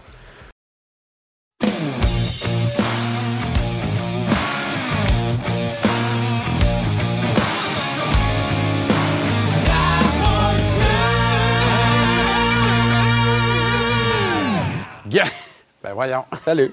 Guillaume Latendresse, Maxime Lapierre. Bonne année, les boys. Comment Bonne ça année. va? Pareillement. Ça va bien, toi? Excellent. 5-4-1 dans les 10 derniers matchs pour le Canadien. Explication. Je comprends plus rien. Caractère, selon moi, c'est aussi simple que ça. Je suis- Moi, je suis fier du comportement sur la patinoire. Tu sais, on fait beaucoup d'erreurs. On n'a pas un, un bon avantage numérique. On n'est pas bon en désavantage numérique. On a plusieurs blessés, mais on trouve le moyen quand même d'être dans les matchs. On perd des avances terriblement. On- Ouais, non, mais Quand t'as commencé, je me suis dit, as-tu dit qu'il était fier, puis Non, mais il s'en je- va tout négatif? je pense que la base d'une reconstruction, c'est l'attitude. Puis on peut pas dire qu'il y a des joueurs qui abandonnent dans cette équipe-là. Bon, ça veut-tu dire que le meilleur vendeur, c'est le coach? Oui, c'est sûr que le coach fait un travail exceptionnel. On s'entend là-dessus là, par rapport à... Moi, ce que je comprends pas, c'est que tu arrives contre Buffalo, tu perds 6 à 1.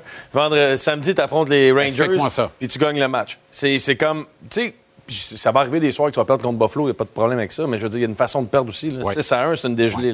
Ouais. Tu sais, de perdre 3-2, prolongation, match serré. Fait c'est ça que je m'explique pas, mais je suis d'accord avec Max. C'est quand tu regardes les affaires, tu fais comme, OK, cette équipe-là est capable de performer, est capable de faire des choses de bien. Puis, dans la progression d'où on veut aller dans les années futures, je pense qu'il y a de quoi qu'on peut bâtir dessus quand même.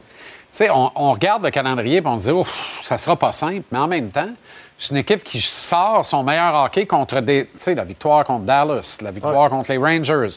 On sort le meilleur hockey contre des bons clubs de hockey. Ça aussi, c'est l'apprentissage.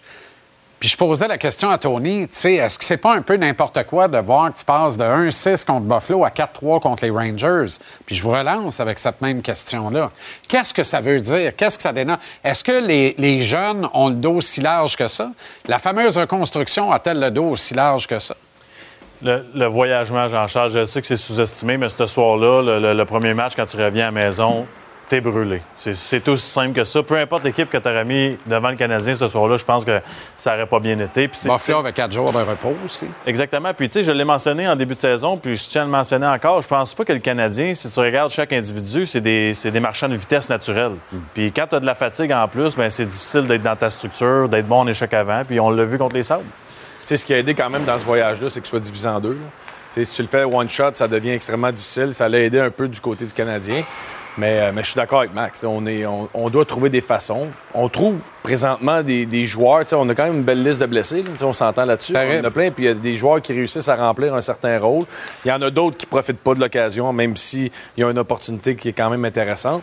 Fait que ça va. J'ai hâte de voir la fin de saison. là. Tu sais, On le sait après le temps des fêtes comment ça se passe. Puis après ça, à date limite, le jeu augmente. Puis on s'en va vers un mode séries éliminatoires. Des clubs qui savent qui, tu sais, comme les Pingouins ce soir qu'on fait, là, il faut qu'ils en gagnent des matchs de hockey là, pour euh, vraiment rentrer en série. Fait que ça va être intéressant de voir. euh, la Tout le monde augmente la cadence, Ouais, augmente le rythme. J'entends beaucoup parler des blessés, là, puis où, Ouais. où serait le Canadien avec les blessés? Moi, j'irais plus avec si Montembeau avait été dans le filet plus souvent, je pense qu'on serait en série en ce moment. Mais justement, est-ce que. Qu'est-ce qu'on fait à partir de là? là? Est-ce que le Canadien doit faire un push pour essayer d'entrer en série éliminatoire, pas complètement décrocher du lot?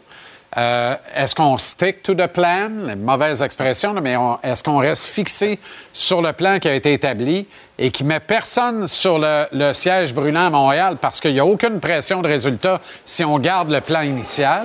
Qu'est-ce qu'on veut faire du côté de la direction? Moi, je garde le plan initial, euh, c'est sûr, Jean-Charles. Peu importe ce que, peu importe où on est positionné ou peu importe ce qu'on peut faire.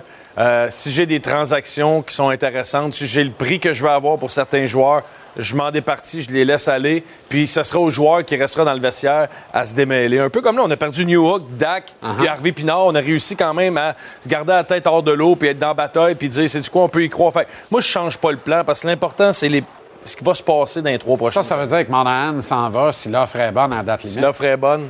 Ça dépend, lui, ça dépend de son contrat aussi. Tu sais, Il y a ça aussi, là, ce qui peut rester, parce que c'est un joueur intéressant, c'est un oui. bon leader autour de tes jeunes.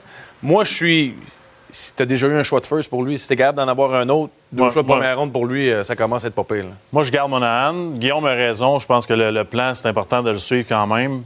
Je les ai mis 25, 25 27e là, cette année. Là. Puis en ce moment, ils sont 25e. Mais ce qui est, ce qui est mélangé un peu, c'est que tu n'es pas si loin des séries dans l'Est. tu vides pas le club. là. On s'entend. Tu, tu veux être capable d'accomplir ça avec tes jeunes. Mais c'est des, des- des moments importants pour ces jeunes-là. Slavkowski, Goulet, tu sais, c'est- Caulfield, Suzuki, même s'ils ont de l'expérience. Il faut jouer dans des matchs qui, qui valent quelque chose. OK. euh, je t'amène champ gauche. Pas prévu dans le, dans le prospectus, Oh, ça, mais ça. un flash. Mais flanc gauche ou champ gauche ou flanc gauche de la défense où ça regorge de talent et de potentiel. Hudson, on l'a vu, va se ramener à la fin de la saison, c'est clair. Pas certain qu'il va en passer une à Laval et certainement pas au complet. Jacka est trop fort pour la Ligue américaine, on le voit, c'est extraordinaire. Sa place est dans la Ligue nationale. Struble retourne pas en bas, c'est clair. Il Même pas manqué un match depuis qu'il est ici dans la Ligue nationale. Et à chaque fois, on se dit, mais qui va écoper? Puis il y en a un qu'on nomme jamais. Tu parlais de la date limite des transactions et d'une demande possible. Si l'offre est bonne pour Mike Matheson, bye. Moi, je pense que toute offre qui est bonne, tu, tu prends ton noyau, tu prends ton corps, qui va te faire gagner dans 3-5 ans, ces joueurs-là sont intouchables pour moi. Le reste, si j'ai une offre qui est intéressante puis qui peut m'emmener plus loin, tu sais, Matheson, on l'a eu pour pas grand-chose. Si tu as la même offre pour Matheson, pas la même. Mettons, tu une bonne offre pour Matheson, tu une pas pire offre pour David Savard. Lequel des deux tu peux, auquel des deux tu dis bye? Oh, c'est dur parce que Matheson veut, veut pas, il performe très bien offensivement. Par contre, Savard, c'est le vétéran dont tu as besoin pour montrer l'exemple, faire les bonnes choses offensivement. Mais Matheson rend de fiers service aux Canadiens. Ouais. Oui. Tu sais, Je en- sais que il en- t'aimes pas les revirements et tout ça. mais- eh boy, boy, il en coûte aussi beaucoup. Il en coûte aussi beaucoup. Moi, je m'interroge. Je regarde ça puis je me dis, avant longtemps, ça va être quoi la place de ce gars-là dans cette hiérarchie-là? Y incluant qui se ramasse à la troisième paire. Avant longtemps, là. Tu sais. Mais Ben, je sais qu'on l'aime beaucoup quand dans tu, regardes l'organisation. jouer, quand tu regardes jouer un gars comme euh, ce qu'il nous a montré au championnat du monde, Hudson, Ouais. certain que c'est un défenseur offensif qui va être capable d'emmener une dimension qui est un peu la même que Matheson offre. Oui, puis que espérons que c'est le genre de gars à qui on va donner la première vague d'avantages numériques day one en arrivant. Tu comprends? Pas de Non, purgatoire. là, t'as pas le de- choix. Ça, t'as pas le Ben choix. non, mais c'est ça. Ah ben, c'est pas parce que. Sais. Quoi que l'avantage numérique va un peu mieux que le désavantage numérique, mais c'est pas encore parfait. Nylander à Toronto, ça veut dire la fin pour euh, Tavares à la fin du contrat, mais euh, avec ou sans Nylander, c'était la fin à la fin du contrat de Tavares. Mais là, on a la moitié de la calotte salariale avec quatre attaquants.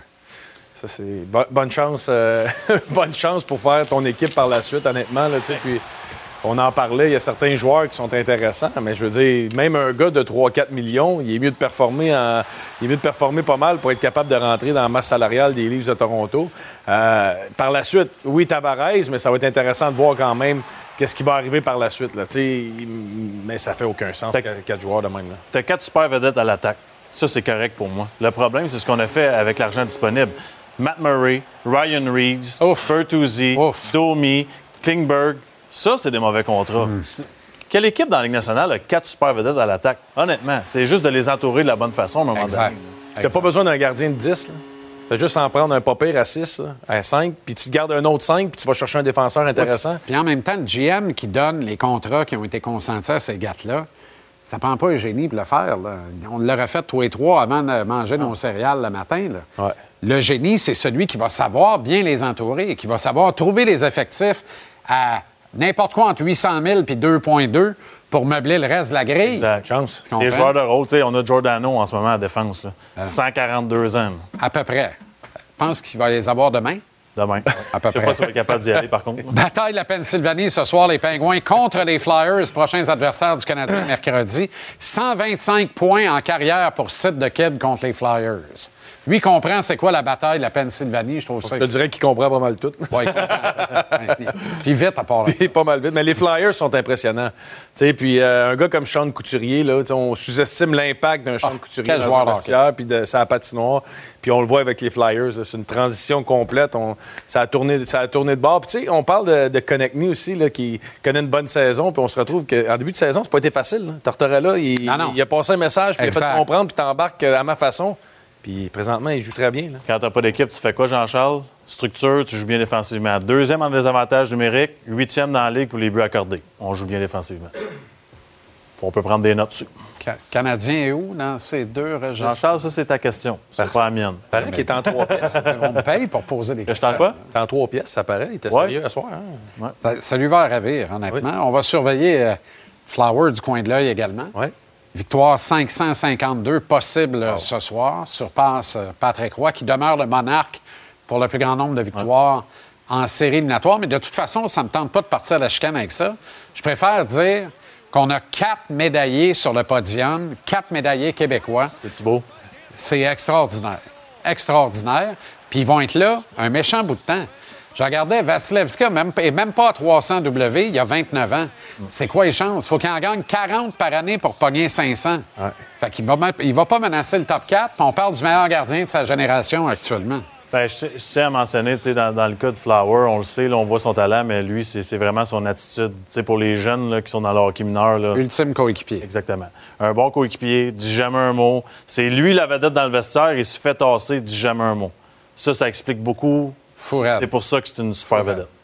C'est juste, c'est juste exceptionnel ce qu'il a réussi à faire. C'est pas de blessure dans un style de jeu de gardien comme il est. C'est pas un gardien standard, Marc-André Fleury. Venez de voir les images. Lui, il est en robber. c'est incroyable. Es-tu capable de faire la split comme lui? Ah oui. Ah oui, donc. C'est juste mon avis. Ah oui, donc. Un beau moment de télé. peut Là. pas faire ça avec ses T'es capable. C'est moi, non, non, Je, je paye tes pantalons si t'es brises. non, non, Ah oui, là. T'es capable. je peux pas faire ça. Come on. Jean-Charles, non? 2024, comment Ben, moi, je pensais qu'on s'en allait vers quelque chose de viral, là, tranquillement, ah pas ouais. vite, là, mais... Guy. ça va être correct. Guy. mais vous, Guy. Guy. vous autres, les premières breaks. Guy. Guy. Bon, on va prendre l'autre split, la banane. La banane split. Là, je suis capable. Excellente Oui, euh, soirée. Merci de nous avoir invités. Oui, C'était très bon grand plaisir. Vous êtes toujours les bienvenus, évidemment. Même si la suite ne va pas nécessairement te plaire, mais en tout cas, OK. parce qu'on va parler d'équipe euh, Canada Junior et euh, du... Non?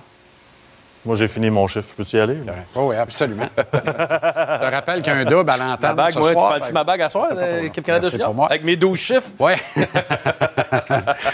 L'équipe Canada Junior 2023, donc, qui a été un échec au championnat mondial. Pour un pays comme le Canada, une élimination en quart de finale face à la Tchéquie, c'est carrément inacceptable.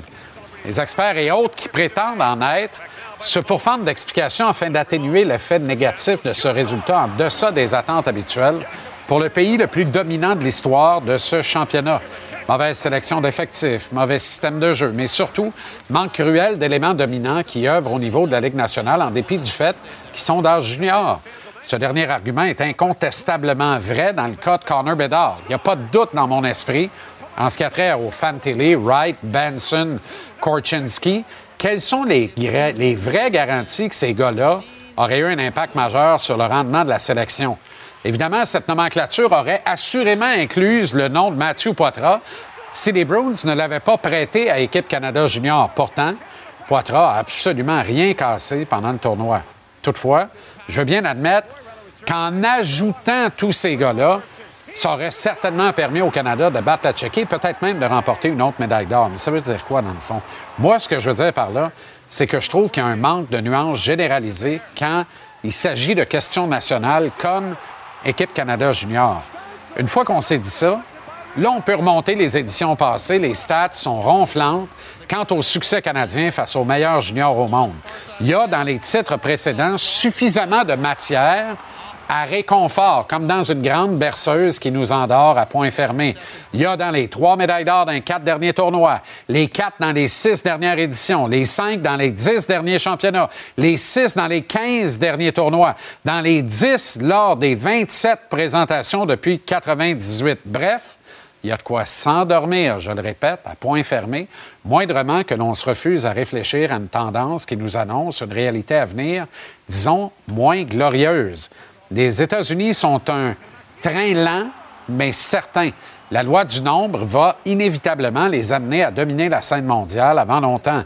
De nations faibles en hockey qui développaient essentiellement des bœufs de corridor il y a 30-40 ans, les Américains se sont retroussés les manches et grâce à une volonté de Gary Bettman, il faut l'admettre parce que c'est parti de là, et d'anciens joueurs de la Ligue nationale qui se sont dotés de programmes de développement qui font l'envie du reste du monde. Le genre de programme que le Canada semble se refuser à mettre de l'avant. Pourquoi? Seuls les dirigeants de Hockey Canada le savent. Mais allez voir faire de l'aveuglement volontaire sur toutes sortes de questions, dont des questions criminelles. Pensons à leur laxisme autour du viol collectif de London en Ontario en 2019. Mais comment croire qu'ils ont ce qu'il faut pour se regarder dans le miroir et se dire que s'ils ne changent pas fondamentalement leur programme de développement, le Canada va être dépassé, puis pas seulement par les États-Unis, avant longtemps.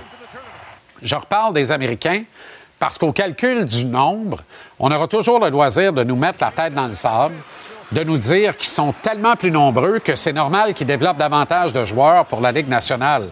Mais est-ce que le Canada se départagera à part égale les médailles d'or avec la Suède et la Finlande éventuellement? Sans compter quelques nations émergentes comme l'Allemagne ou la Suisse, encore loin de l'or, on en convient, mais qui jouent beaucoup mieux qu'il y a dix ans à peine. C'est pas impossible tout ça. Et alors, on va pouvoir évoquer le nombre pour justifier les résultats, parce qu'à L3, la Suède, la Finlande et la Suisse comptent 14 millions moins de population que le Canada à lui seul. Il suffit de voir le pourcentage décroissant de joueurs de la Ligue nationale qui sont d'origine canadienne pour comprendre que quelque chose ne va pas dans notre développement. Oui, il y a l'affaissement des frontières du hockey, mais ce n'est pas la seule explication. Penser que c'est la seule explication, c'est être paresseux, c'est faire de la paresse intellectuelle, c'est refuser de voir les choses comme elles sont. Le système de jeu du Canada dans le dernier championnat n'était pas bon. Ça castrait les joueurs de l'équipe. Et c'est pas vrai que ce club-là était aussi médiocre que certains ont bien voulu le laisser croire une fois le tournoi terminé. Bref, équipe Canada junior a échoué au championnat mondial. Tant mieux si elle nous fait honneur puis qu'elle se couvre d'or l'an prochain, puis c'est vraiment pas impossible. Mais moi, je refuse pour autant de ne pas voir que le hockey au Canada semble se faire dépasser de plus en plus, tout comme les subalternes de Hockey Canada, notamment Hockey Québec, ne semblent pas pressés d'agir ou de réagir. Alors, collectivement, on agit quand pour faire mieux pour longtemps?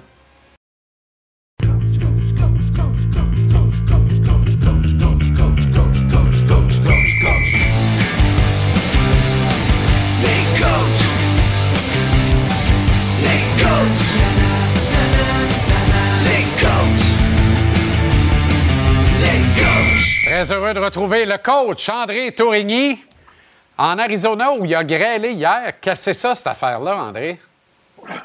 C'est comme ça, hein, Charles, la visite. Quand on a la visite, la journée que ma belle-sœur est arrivée, il, a mouillé, puis tout à l'heure, il fait frette, puis hier, il y a eu de la, de la grêle. Elle a emmené ça de Nicolette? Ça. doit être ça. Elle a emmené ça de chez nous. Elle a amené des, des, bons souvenirs, mais là, il fait 11 aujourd'hui. Ils disent que ça encore deux journées là, de, de, de, température plus moyenne, puis après ça, il va faire beau. Aïe, aïe. Bonne année, André. Content de te retrouver.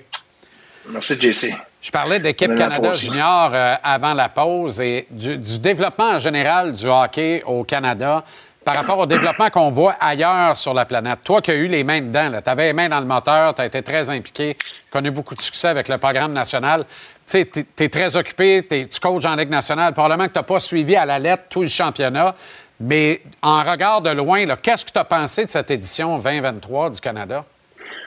Ben, c'est moi, ça a été une preuve que le programme d'Hockey Canada était extraordinaire avant les coupeurs, avant le COVID, avant les scandales, qui a fait qu'il a fallu qu'ils coupent le programme des moins de 17 ans, le programme des moins de 18 ans, le camp d'été, etc. Là, on a vu les résultats. Wow. Cette équipe-là n'a pas eu les moins de 17 ans à cause du COVID, n'a pas eu le camp d'été de moins de 18 ans à cause euh, des, des coupures budgétaires. Même chose cette année, pas de camp d'été pour le, le World Junior parce que les coupures budgétaires. Euh, puis là, sont arrivés, puis c'est ce qui est arrivé. Là, les, le, le, le- funding a été récupéré là, au niveau de, de Hockey Canada. Fait que là, j'espère que il va. J'ai aucun doute là, que les, les, les choses vont être mises en marche, mais là, quand on avait les moins de 17 ans, les trois, les, les, les 100, 100 quelques joueurs qui venaient durant l'été pendant, pendant 10 jours, euh, s'im- s'imprégner du programme, comment ça marche les compétitions internationales, puisque le monde comprenne que c'est pas comme bâtir une équipe que tu es ensemble pendant des mois. C'est une courte compétition, il faut que tu absorbes l'information rapidement, que tu fasses des ajustements rapidement, l'arbitrage est différent, des choses qui sont différentes. Puis quand tu es habitué, comme d'autres pays le sont, ben tu es dans une zone de confort quand tu arrives là. Puis cette équipe-là, malheureusement, ils n'ont pas eu le privilège que les autres équipes Canada du passé ont eu. Puis euh, c'est sûr que ça l'a affecté. L'autre chose, il y a la grosse panique. Là. OK, les Américains, il y a combien de gars dans la Ligue nationale, eux autres? Hmm. Exact. Exact. Il est titre, l'Arizona. Tu sais de quoi, là? Rajoute les sept Canadiens, là, dans, dans le line-up du Canada, là. Ben, fais juste envoyer Bédard, puis euh, c'est un game changer. là. Tu sais, Ben, les autres. Ju- juste, juste Luno, là. Juste Luno. Ah, c'est sûr. On parlait d'un gars de chez nous, là. Tu sais, juste Luno à, à défense aurait eu un impact. L'autre défenseur qui était blessé, même chose. Ils ont enlevé deux bleus, le six premiers. Là. Dans la suite de ça, t'as, plein d'autres, Bedard, Fendery, puis tous ces gars-là. Là. Ça aurait eu un impact majeur. Là. Mais- Fait que, je dénigre pas les autres programmes. Ouais. Je peux juste dire que les autres programmes cet été, ils étaient à Plymouth, ils ont eu un camp d'été, ils ont eu une compétition d'été, ils ont eu des camps ici et là. Ils ont, ils ont eu des privilèges que, euh, pour toutes sortes de bonnes raisons, là, je, je blâme pas, je, je, je second-guesse pas les raisons, etc., etc. Là, c'est, c'est bien au-dessus de ma tête, puis c'est au-dessus de mes compétences aussi, parce que je suis pas au courant exactement qu'est-ce qui a été coupé, Exact. pourquoi c'était coupé, Exact. comment c'était coupé. J'ai aucune idée, là. Je suis décroché de ça. Fait que je, je, vous pouvez me blâmer, je ne sais pas. Mais, je sais une chose, c'est que ces gars-là, ils n'ont pas eu ces camps-là. Puis quand moi, j'étais euh, dans le programme à ce niveau-là, les gars qui avaient été dans le moins de 17 ans, dans le moins de 18 ans, des fois, une fois, deux fois, les avait eu l'été, on a eu la chance de rencontrer un contre un, créer une relation avec le joueur, comprendre comment, comment il marche. Lui, comprend ton langage, il comprend tes entraînements, il comprend ton système. Là, tu- ensuite de ça, on avait la série contre les, les, Russes, la Subway Ouais. Series dans le temps, Ouais. où ce que les gars avaient la chance encore de jouer ensemble, de ré, réentendre les principes, les structures de jeu, les choses qu'on voulait faire, etc., etc. Puis là, ensuite de ça, tu arrives à la compétition, on était bien en avance de ce qu'ils ont pu vivre cette année. Moi, je, quand j'ai coaché dans l'année COVID, qu'il n'y avait pas de saison, qu'il n'y avait pas de, qu'il avait pas, pu avoir de cas d'été, etc. Je, trouvais que ça avait été un désavantage énorme. Mais ça reste que ces gars-là, ils avaient fait les moins de 17 ans ensemble, ils avaient fait les moins de 18. Puis là, on était rendu au moins de 20. On, on partait pas à zéro. Fait que je trouvais, mais même parce qu'on avait juste manqué une partie, je trouvais que ça avait été un gros désavantage. Imagine-toi, là, si j'avais été le coach de l'équipe Canada Junior cette année, puis avoir ces gars-là qui n'ont pas eu l'opportunité que les autres ont eu, c'est sûr que j'aurais- trouvé que c'était un, inconvénient. Ceci étant dit, la vie est faite d'inconvénients, et je blâme pas personne. Je fais juste dire que c'est un fait que ces gars-là n'ont pas eu le même privilège que d'autres. Est-ce que tu verrais d'un bon œil, parce que c'est dur, là, parce que ça, ça créerait une ponction de talent importante dans tous les arénas de hockey junior au pays. Mais est-ce que tu verrais d'un bon œil qu'on copie le modèle américain avec un programme de développement national où on crée des équipes qui jouent ensemble toute l'année et qui partent en tournée d'un Pacifique à l'autre, disait un vieux sage au Canada, dans des arénas de hockey junior? Est-ce qu'on pourrait envisager ça ici au Canada? Pourquoi tu dis que le programme marche mieux que le nôtre? Comment ça fait qu'ils n'ont rien qu'un gars dans la Ligue nationale, nous autres, on en a sept? Si le programme est meilleur que le nôtre? Bien, il y en a des pas pires là, qui poussent puis qui s'en vont vers le programme. OK. En- Enlève-Dieu sept joueurs cette année. Enlève-dieu Cutter Gauthier, enlève-Dieu Ouais. Lade Landson, enlève-Dieu. Ouais. Allez-y en sept. Hmm. On va voir où est-ce qu'ils vont avoir fini dans le tournoi. Sais, Non, mais, non, mais je comprends. Je comprends ce que tu veux dire. Mon point, c'est est-ce qu'on devrait créer des équipes nationales, un programme national de développement avec un camp de base, que ce soit à Calgary, à Ottawa, à Québec, pourquoi pas, puis les kids passent l'année ensemble, comme on le voit chez les Américains, puis ça a donné quoi? Neuf choix en première ronde il y a 3-4 ans à draft, l'année Caulfield, huit choix dans la première ronde, tous issus de la même équipe, André. C'est pas rien pareil, là. Ouais, puis, oui, pour moi, c'est bien. on fait au Canada, on va en avoir 14 dans la même équipe et on va penser que c'est mieux parce qu'on est tous dans la même équipe. Moi, là, je comprends pas que tu veux qu'un gars de euh, Terrebonne aille jouer à Regina. Je trouve ça déjà gros qu'il ait, qu'il soit, qu'il ait joué à Halifax, qu'il ait joué à Rimouski, qu'il ait joué à Rwanda. Pourquoi on veut prendre un gars de 15 ans, 16 ans et l'envoyer à 24, à 24 heures de route, à 40 heures de route, à 5 heures d'avion? Parce que le développement va être mieux. Voyons, non. Je crois pas à ça pas Je crois pas. Moi, je je pas. Je je peux pas. Je je pense pas que le programme national des Américains fait un meilleur job que euh, Éric Vieux à Québec. OK. Non, moi, je je vois pas ça. Je vois pas qu'ils font un, me- un meilleur job. Parce que les autres, ça paraît bien, ils font des headlines, comme tu viens de dire. Hey, ils ont 8 gars draftés en première ronde. Dans les Canadiens, on en a 10, 12, 15 à- tous les ans. Puis, euh, ça, c'est pas parce qu'ils sont pas tous dans l'équipe, mais ils sont tous dans la même ligue. Mais, nous autres, on marche comme ça. Puis, je pense qu'on a une ligue qui est compétitive. On a, on a 50% de la ligue qui vient de, la ligue canadienne. On a les meilleurs Européens au monde qui jouent dans notre ligue. On a des Américains qui jouent dans notre ligue.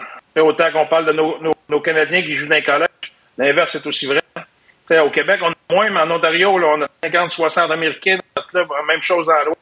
50-60 Américains qui jouent dans, dans la ligue. C'est- Il y a beaucoup d'Américains qui, jouent dans les qui se font drafter et qui ont des carrières. Je pense qu'on regarde toujours euh, la pelouse est plus verte dans, le- jardin du voisin. Euh, je pense que si, on, on regardait de notre base ce qui se fait bien, on, on a, on a beaucoup à être fiers aussi.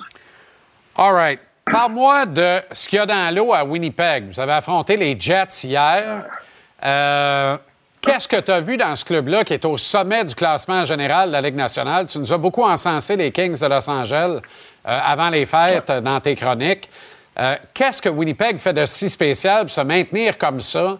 Six en ligne maintenant. Tout ça sans Carl Connor qui n'est pas là depuis un mois. On dirait qu'il joue mieux sans Exact. Connor d'ailleurs, curieusement. là. Ben, il va bien avant, là. Mais je, comprends très bien ton point, puis je suis d'accord, j'en ai parlé aujourd'hui. C'est une équipe qui, qui fait pas beaucoup d'erreurs, honnêtement, là. Puis c'est pas une équipe qui joue, qui est défensive. Si tu regardes le métrique offensivement, c'est une des meilleures équipes dans la ligue pour avoir le, le temps de possession en zone offensive. C'est une des meilleures attaques sur le rush dans la ligue. Ils sont très bons en sortie de zone. Donc, ils sont bons avec le puck. Ils sont bons en zone neutre, ils sentent la rondelle et, ils coupent beaucoup de jeux. C'est l'équipe qui coupe le plus de jeux en zone neutre. Ils sont pesants sur la rondelle pour moi, c'est l'équipe qui joue le mieux dans la ligue. Tu sais, c'est, euh, comme tu as dit, je t'avais parlé de Los Angeles, puis présentement, là, nous autres, ça fait trois fois qu'on les joue, là, eux autres. Sais, à toutes les fois, là, hier, on n'a pas joué notre meilleur match, il faut être honnête, mais les deux fois, les deux premières fois qu'on les a joués, on a bien joué, puis ouf, on ne les a pas battus. Là, puis, là, ça fait 16 games en ligne qui n'ont pas donné trois goals. Ouais. c'est deux buts et moins. là. De quoi, là, dans la Ligue nationale, c'est quelque chose. Il y a une fois qu'ils ont donné trois goals, c'est un, un but, un filet désert. Fait que ça démontre à quel point là, ils performent euh, avec constance. Et peu importe qui est dans le net, ça veut dire que c'est droit devant euh, le gardien de but. OK. euh, merci, euh, André. Merci bien gros. Euh, bons éclairages sur euh, le développement du hockey euh, junior. Et on en reparlera certainement parce que je, je sens que ça soulève les passions, puis toi, ça te passionne aussi. Euh, bonne semaine à toi. Retrouvez le sentier de la victoire. Que Keller commence à emmagasiner des points. Calvas m'a coûté ma semaine dans mon pôle la semaine passée. Elle m'étourdit. là. Comment je t'ai soufflé? Beaucoup de respect, là, mais là, là, come on, le kid. là, let's go. tu sais. Repogne le pace, ça presse. Puis Je vais y faire le message. OK, parfait. T'es bien fin. À la semaine prochaine, André. Salut. Salut, boys. Bye.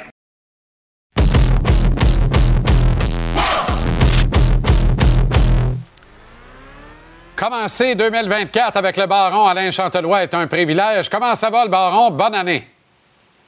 Bonne année, mon Jean-Charles. Comment ça va? Très bien. Harrisburg, en Floride, t'as un beau tan, tabarouette, tout va bien. Non. Non, non, Harrisburg, en Pennsylvanie. Moi, je m'en vais en Floride, mais moi, je fais 9 heures de route, puis j'en ai ras-le-bas. Alors, je t'ai arrêté voir. Je suis passé par le, le nouveau royaume de Joël Bouchard, qui est Syracuse. Puis, je peux vous dire une chose, c'est qu'il y a du monde là. Mais là, dé- j'ai décidé d'arrêter à Harrisburg, puis je vais faire le reste du voyage demain. T'as été voir le crunch? T'as été voir un match crunch? Non, non, non, non, non, mais j'ai passé devant le domaine, puis je vais dire une chose. Je pensais pas que Syracuse était une aussi grosse ville que ça, Jean-Charles. Sincèrement, là. Quand même. Oui, quand même. Quand même, beaucoup, beaucoup, beaucoup. OK, puis là, tu es en Pennsylvanie, puis tu t'en vas en Floride. Parfait. Bon, ben c'est bon. Maintenant qu'on... Là, maintenant maintenant là, vais que je me suis démêlé. j'ai regardé- Ouais. C'est pas grave. Écoute bien. Écoute, faut que tu te, te replaces dans le bain, là, hein? Ouais. Ça fait peut-être euh, trois semaines. On est prêt à commencer, chef. Let's On go. est prêt à parler du, du gros coup de Marc Bergevin. Je pense que son meilleur coup, ça a été, tu sais, il y en a qui parlent de l'échange de Nick Suzuki. Mais moi, je pense que son meilleur coup, ça a été d'aller chercher Samuel Montambeau pour l'amour du Saint-Ciel. Où c'est que le Canadien serait sans Samuel Montambeau, qui est peut-être devenu l'un des 10-12 meilleurs gardiens de but de la Ligue nationale. Et, et Martin Saint-Louis a attendu longtemps avant de dire qu'il jouait comme un numéro un, mais il l'a dit à son dernier match. Et autant j'ai été, j'ai été quand même très critique de Marc Bergevin pour certaines de ses, de ses décisions, comme euh, Carl Osner, par exemple, le contrat qu'il a donné à Brendan Gallagher. puis- mais par contre, dans le cas, faut que je lui donne crédit, dans le cas de Montembeau, il a peut-être été plus chanceux que fin, mais quand même, il l'a fait pour l'amour du Saint-Ciel. Alors, Marc, en toute humilité, bravo pour le geste que tu as fait en allant chercher euh, des Panthers de la Floride, Samuel Montembeau. Quelle prestation, encore une fois, samedi. Quelle prestation qu'il a faite contre les, euh, les Stars de Dallas. Et il y a un gars qui me posait la question hier, il dit, penses-tu que le Canadien aurait accordé six buts au sable de Buffalo? Ah ah. J'ai dit non, peut-être pas six, mais peut-être quatre, parce qu'il y en a un qui était compté dans les filets désert. Mais pas plus. Alors là, le Canadien joue euh, trois matchs cette semaine. J'espère au moins qu'il va être là pour deux. Absolument. Ben oui. Si c'est pas ça, Alain, là, il y a quelque chose qu'on comprend pas dans l'équation ou il y a quelque chose qu'on comprend trop bien puis c'est décevant. C'est décevant. Il y a bien des affaires, il y a bien des affaires, Jean-Charles, que je vais essayer de comprendre dans le monde du sport, j'ai jamais été capable de faire. Alors, mais cette histoire-là, je pense qu'il y a une histoire d'amour. Autant qu'il y a eu une belle histoire d'amour avec Martin Saint-Louis et les, les, les partisans du Canadien, autant il y en a une belle histoire d'amour qui s'est créée depuis plusieurs mois entre Sam Montembeau et les partisans du Canadien. Absolument. That's it. OK, le Country Club des sénateurs d'Ottawa. Il a duré trop longtemps. Je pense qu'on a attendu trop longtemps. Tu sais, les joueurs disaient, ah, on l'aime, DJ Smith. C'est correct, il l'aime, il faisait ce qu'il voulait à sa patinoire. Puis regarde, euh, Jacques Martin, c'est un vieux de la vieille, il est obligé de serrer la vis l'autre jour pour arrêter, arrêtez de, vous- comporter comme des poules pas de tête dans votre territoire. Écoute, ils n'ont pas gagné contre les, euh, les d'Edmonton, mais quand même, ils se sont fait battre 3-1. Alors, écoute, ça prend, ça va prendre plus que ça. Et moi, je pose la question, quand un capitaine qui perd la tête, qui s'énerve à tout bout de champ, il a beau avoir le talent qu'il veut, c'est pas ça. C'est pas ça. La preuve à Vancouver, celui qu'on a vu prendre, euh, parler aux joueurs puis prendre le taureau par cornes, c'était Claude Giroux. Ça n'a pas été Brady Tachuk. Je l'adore, Brady Tachuk, mais je pense que si Claude Giroux avait été là avant, c'est lui qui aurait été capitaine, puis peut-être que les sénateurs formeraient une meilleure équipe. Tu veux lever ton chapeau à deux vétérans coachs de la NFL, Baron. Ben, il y en a un qui n'a jamais eu une saison perdante en 17 ans, et puis c'est Mike Tomlin, puis il est obligé de sortir Mason Rudolph, euh, peut-être des culottes de Génie Bouchard, parce qu'ils ont été un couple pendant, pendant au moins euh, 15-18 mois, et depuis, depuis qu'ils sont laissés, ben là, il est revenu, puis regarde, il a conduit les, les Steelers dans les séries éliminatoires, et puis McCarthy avec les Cowboys de Dallas, tout le monde disait que c'était, Henry Rogers disait que c'était pas un génie à l'attaque, mais regarde ce qu'il a, regarde ce qu'il a fait avec les, euh, les Cowboys de Dallas. Chapeau à ces deux euh, vétérans-là, puis ils vont être de retour avec leur équipe respective l'année prochaine. Oui, puis attention aux Cowboys en série éliminatoire. Là. Beau petit jamboree contre les euh, Packers de Green Bay, incidemment l'ancienne équipe de McCarthy en première ronde des Voilà, séries en monsieur. fin de semaine. OK. Mais je pense que les carottes vont être cuites pour les Packers. Je te souhaite d'être rendu en Floride, mon cher Baron, pour vendredi. Ouais, inquiète-toi pas, ça sera pas long. D'ici 24 heures, je suis là. Formidable. Salut OK, Alain, chef. prends soin. T'es bien gentil, merci. Bye-bye.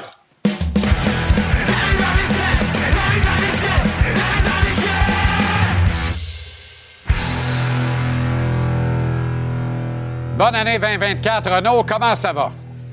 Ça va très bien. Bonne année à toi aussi, euh, Jean-Charles, et à tous ceux qui nous regardent fidèlement à tous les soirs. On les euh, remercie. Puis ça va être une maudite belle année, je Oh. vous le garantis. L'impression qu'on va vivre de grands moments sportifs dans les euh, Oui, six prochains mois et même après. On est de retour des Oui. fêtes et il y a des choses qui ne changent pas bien, bien, notamment le ménage à trois devant le filet chez le Canadien. Oui.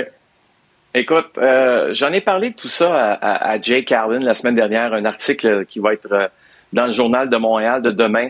Euh, Je veux pas te parler de tout ce que je parle dans l'article, mais il y a un endroit où Jake Allen euh, me parle de sa relation justement avec euh, Caden Primo puis avec Samuel Montembeau. Comment le fait que ces deux jeunes joueurs, deux jeunes gardiens, euh, bien, sont tellement de bonnes personnes que ça facilite la tâche. Rappelle-toi une autre époque, Jean-Charles, celle de Jeff Hackett avec, entre autres, José Théodore et euh, Mathieu Garon. C'est Mathieu. Mathieu Garon Ben qui oui. était là. Tu sais, Jeff, lui, il prenait ça personnel des fois que Michel Terrien il envoyait euh, José ou encore Mathieu devant le filet. Puis ça faisait en sorte que, euh, dans le cas de, de Jeff Hackett, son surnom, l'oiseau spécial, euh, prenait, je te dirais, toute sa, toute sa mesure. Mais euh, regarde aujourd'hui, tu sais, c'est des images comme ça qu'on voit à l'entraînement qui sont intéressantes. Là. Euh, quand on parle de, de, de gars qui veulent tout faire pour s'aider. OK, euh, Jake Allen, là, s'est fait voler son poste de numéro un. C'était lui qui était le numéro un des, des- chez les Canadiens l'an dernier. C'est Samuel Montembeau qui, qui a volé son poste cette année. Euh, je sais aussi qu'il y a plusieurs euh, gens qui pensent qu'il y a une façon de régler, euh, Jean-Charles, euh, le ménage à trois. Ce serait éventuellement de placer Jake Allen au balotage pour qu'il se retrouve avec le Rocket de Laval s'il n'est pas réclamé.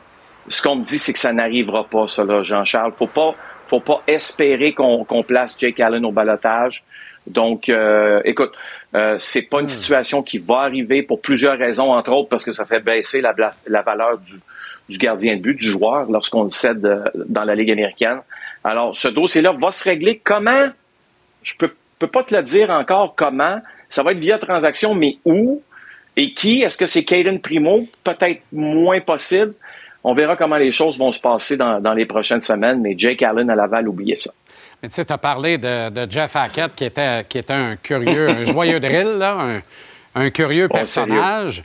Euh, il y a eu d'excellents gardiens qui avaient beaucoup de caractère, qu'une situation comme ça, il ne l'aurait pas enduré aussi longtemps. Le Canadien, dans une certaine mesure, est chanceux que les trois Ah gars oui. soient bonasses et bons gars comme ça, parce qu'ils ne veulent Oh oui. pas nuire à l'équipe et ils veulent aider la cause de l'équipe, tous les trois, au, au point d'en accepter ce sort, ce triste sort du ménage à trois. Alors ça, ça sert l'organisation. Mais ça veut quand même pas dire que c'est pas une affaire dont il faut pas s'occuper le plus rapidement Voilà. possible.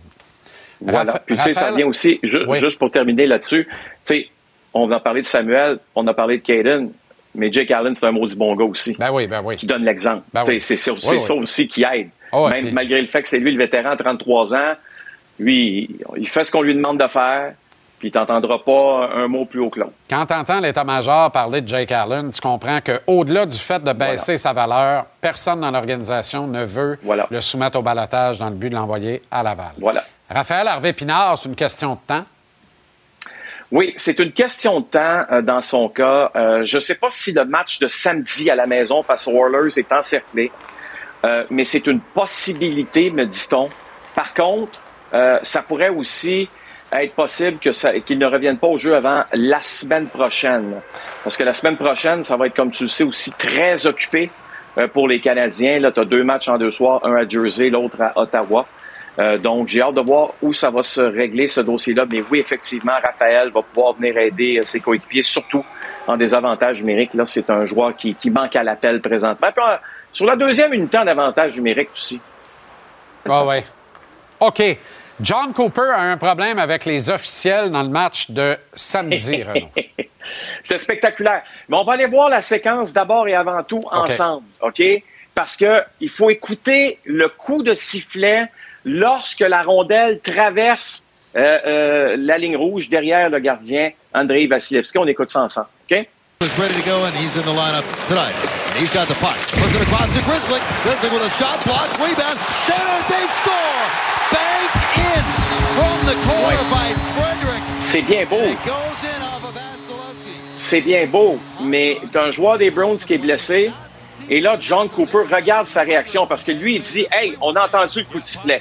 Et là, tu vas voir ici, sur cette séquence, il va le frapper involontairement. L'arbitre Chris Rooney, qui automatiquement lui donne un deux minutes pour euh, mauvaise conduite. Ça aurait pu être pire que ça, Jean-Charles. Parce qu'il y a quand même contact physique. Je te rappelle que dans la NFL, lorsqu'un joueur, même par inadvertance, frappe un officiel, c'est automatiquement euh, un, un, un, 15, 15 verges, puis on peut même expulser le joueur. Expulser le joueur, oui. Ouais. ouais. Alors, on s'en sort bien du côté de John Cooper. Ça n'a pas été un match facile. Une défaite euh, du Lightning 7 à 3 face ouais. aux Bruins. Il n'était pas bien, bien de, de, bonne humeur. On ne peut pas dire que tout est pas nécessairement au beau fixe à Tampa voilà. Bay, qui est une équipe qui continue de regorger de talent néanmoins. Merci, oui, euh, Renaud, et à demain. À demain.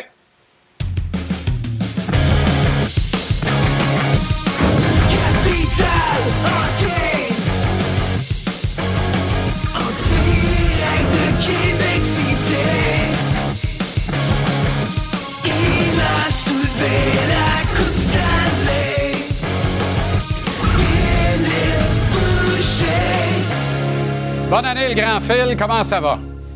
Bonne année, bonne année à tout le monde qui nous écoute. Ça va très bien, merci. Et toi? Très bien. Tu veux commencer en revenant, tu avais tes couleurs du Canada ouais. tantôt, ben oui. revenant sur le tournoi d'équipe ouais. Canada Junior et également celui de Lane Hudson avec les Américains. Ben écoute, André Tourigny l'a très bien résumé. C'est pas, pas une année facile pour l'équipe Canada. Je pense que tu été très critique pendant la période des fêtes. Puis des critiques qui sont méritées parce que le Canada, on veut être les meilleurs. C'est notre sport. On veut faire la différence. Mais c'est pas facile quand il te manque sept bons joueurs.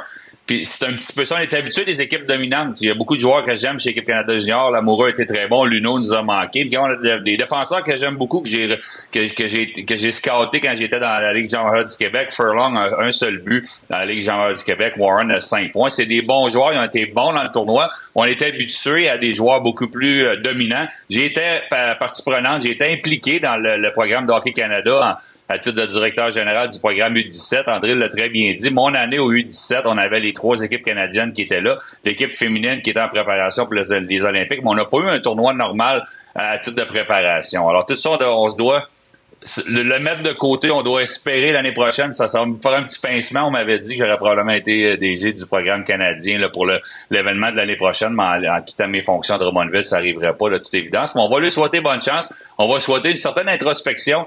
Il faut qu'au Canada, nos athlètes choisissent le hockey. Je regarde sur mon fil d'actualité pendant le temps des fêtes, puis je vois beaucoup de parents donner des, des ballons de soccer à leurs enfants, des, des, des paniers de basketball. Euh, si on parle d'ici au Québec, T'sais, nos patinoires ont fondu, on n'a pas eu de patinoire dehors pendant le temps des fêtes. Qui sont les joueurs qui sont attachants chez le Canadien de Montréal présentement qui incitent nos jeunes à jouer au hockey? Est-ce que le message envers le hockey est positif présentement? Ou il l'est un peu, mais est-ce qu'il a été positif dans les dernières années? Hmm. Non. Alors, on va espérer que nos athlètes choisissent, recommencent à choisir le hockey. On va espérer qu'au Québec, on va avoir de plus en plus de joueurs qui vont pouvoir aider le Canada à revenir à gagner des médailles d'or. Moi, c'est ça qui, qui m'intéresse. Puis parlant de joueurs qui, qui ont fait la différence, qui ont choisi le hockey des athlètes, ben Lane Hudson a été très bon pour les États-Unis. Il été vraiment, j'ai hâte de le voir. Ça va être un méchant casse-tête pour le Canadien de Montréal à, à, gauche, à la défensive, mais Hudson de back. Ça va faire du bien parce qu'il a toutes les habiletés naturelles. Fait penser à Adam Fox que j'ai vu jouer pour les Rangers samedi ouais. soir au Centre Bell. C'est un joueur très habile avec la rondelle. C'est un joueur qui aura pas de misère à se trouver une chaise chez le Canadien de Montréal. Va falloir être patient, va falloir lui donner du temps. Mais je pense que ça va être un joueur qui va rendre les autres alentour de lui et surtout l'avantage numérique du Canadien de Montréal encore meilleur. Pas certain que Jean-François Hull va avoir l'occasion de le coacher bien, bien souvent, celui-là. L'impression que sa non. place est ici. Et je le disais au ouais. gars de la poche bleue un peu plus tôt, mais ouais. premier match en Ligue nationale, première, première vague d'avantage numérique, on arrête, là. Tu sais, qu'on le place ben, dans des conditions Ouais. gagnantes, des conditions pertinentes où il va pouvoir performer dans un habitat naturel pour lui. Là, 100% d'accord. On n'a pas de joueur comme lui chez le Canadien de Montréal. Tu parlais de Strobel tantôt. Si on peut aller, j'étais là au match du Canadien samedi soir. Quel bon défenseur, quel casse-tête qu'on va avoir à Montréal. Des fois, on se demande pourquoi Jacka est à Laval. Jacka a du succès là-bas. Bon, on comprend pourquoi Strobel a pris sa place. Strobel est dans l'alignement. Il me fait penser vraiment à Kendrick Miller qui joue pour les Rangers de New York. Il oh. peut jouer dans toutes les situations. C'est un athlète naturel. Un joueur comme ça, des athlètes comme ça, aurait pu choisir n'importe quel sport. Il a choisi le hockey. Il a des bons pieds. Il a une bonne vision. Il s'adapte à la vitesse de la Ligue nationale. Tu sais, je te dis depuis longtemps, Kirby Doc est blessé, disons qu'il est dans l'alignement. Le Canadien va être une meilleure équipe lorsque Kirby Doc va challenger Nick Suzuki à titre de, centre numéro un, lorsque quelqu'un pourra essayer de déloger Caulfield quand ça va moins bien sur l'avantage numérique. Tant qu'on est trop confortable dans nos rôles, ça ça fonctionnera pas. J'aime beaucoup Caden Goulet, là, mais Caden Goulet, dans les prochaines années, pourrait être challengé par Struble pour être défenseur numéro un ou à tout le moins pour être très, très solide dans le top 4 chez le Canadien de Montréal. C'est le fun de voir ça. Je l'avais vu à la télé beaucoup. Euh, souvent, on pense qu'on connaît bien les, les prospects du Canadien. J'ai vu jouer à Laval. Mon fils était dans la Ligue américaine. Mais des fois, être sur place, les voir live contre une puissance comme les Rangers de New Ah York, ouais. Struble m'a grandement impressionné. Mais tu as raison. Ce que j'adore de Strobel, tu as dit le mot-clé. Pour moi, c'est l'adaptation, sa capacité de Ouais. s'adapter. Et ça, ça veut dire de l'intelligence au jeu. Ça veut dire que son IQ est exceptionnel. Et c'est Ouais. ce qui va faire la nuance. C'est ce qui va permettre à ce gars-là, tu sais, il continue de progresser. Puis c'est une éponge. Là. Il en prend, il en veut, C'est il en c'est veut 20 encore. 21 ou 22 minutes contre les Rangers de New York un samedi soir, là, après, une, après une, défaite pas facile. Bon, on, on voulait une réponse. Martin Saint-Louis souhaitait une réponse, mais la réponse est venue des jeunes. Madison et Savard ont été très bons, là, mais Struble a fait la différence pour moi samedi soir. Deux de tes anciens coéquipiers, Le Temps et Fleury, ont un pas pire temps des Ouais. fêtes, Phil? Écoute, Marc-André, c'est quand on parle là, de, de, de messages positifs envers le hockey, là, il est comme 1003 matchs. Mon rêve était de jouer 1000 matchs dans la Ligue nationale en tant que joueur. Il l'a joué en tant que gardien de but. 1003 matchs présentement. Pourrait euh, dépasser Patrick Roy ce soir. Tu sais, on a Devon Levaille qui s'en vient, là, qui vient du Québec, qui fait un bon, très bon travail à Buffalo. Mais on était les meilleurs devant le filet pendant des années. Les statistiques le démontrent. Mais que Marc-André Fleury s'en aille, ça va être, il va y avoir un grand vide dans la Ligue nationale côté québécois devant le filet, côté personnalité. Chapeau. Puis Christopher Le Temps, même chose pour lui. Quel, quel temps des fêtes il a connu. Écoute, 6 passes dans un match, 5 dans la même Ouais. période, 12 points. OK, il y a 12 points depuis le 23 décembre.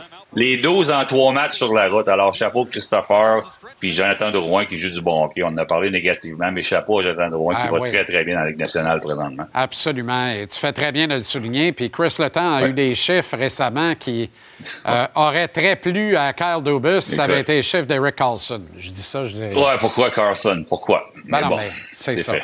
Exactement. Mais là, je prouvé par l'absurde, Ouais. Chris est en train de le faire, puis c'est formidable. Ouais. OK, Phil, merci infiniment. Excellente soirée. T'es en feu. On remet ça demain à la même heure. À. Salut.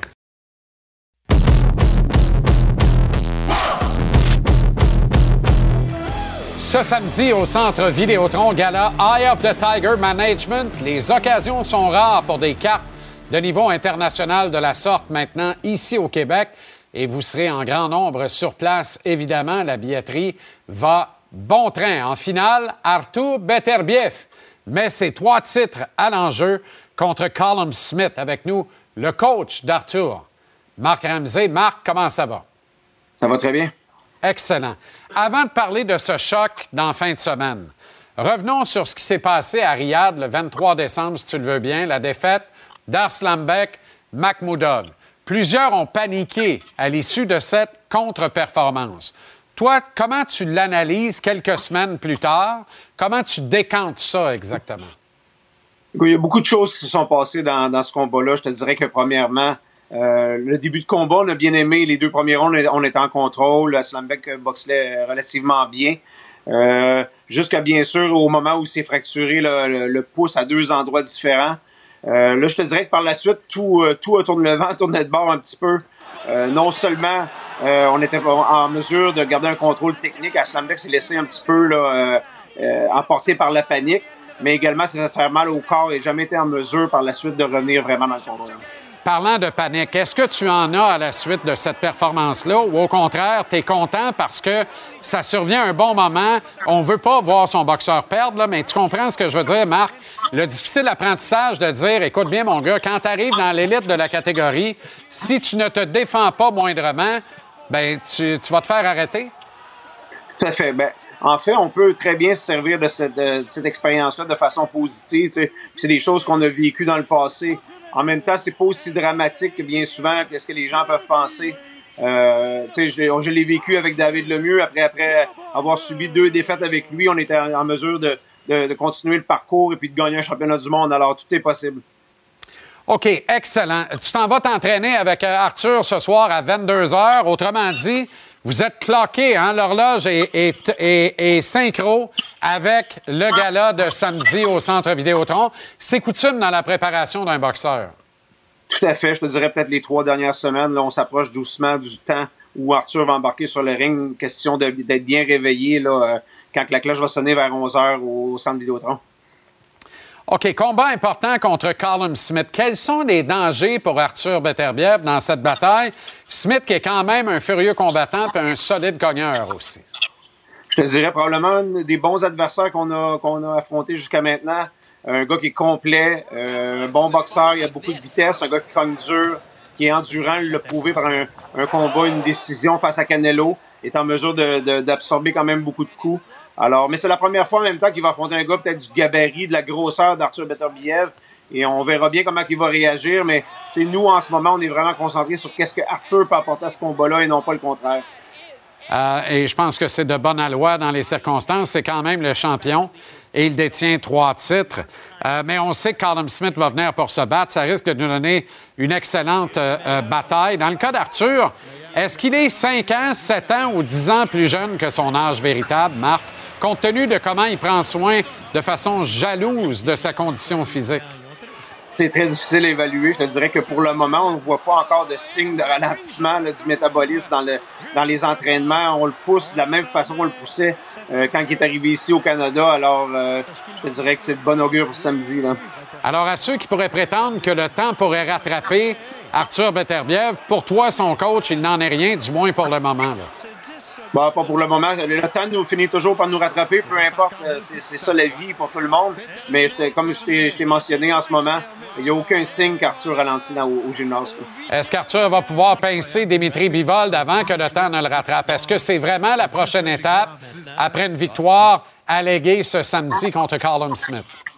C'est quelque chose qu'on souhaite de, depuis longtemps, mais en même temps, je te dirais que dans les euh, du côté de Bivol, on en parle beaucoup ce temps ici, mais moi et Arthur, ça fait depuis le début du camp d'entraînement avec euh, pour la préparation de Callum Smith, on n'a pas discuté du tout. On est vraiment concentré sur notre tâche de, samedi soir. Je ne veux pas présumer, mais je regarde le décorum, j'ai l'impression qu'on te parle en direct de chez toi. Qu'est-ce que ça fait d'être dans tes pantoufles, dans le douillet confort de la maison, à l'aube d'un combat aussi significatif? Il y en a de moins en moins des combats de rayonnement internationaux comme ça au Québec.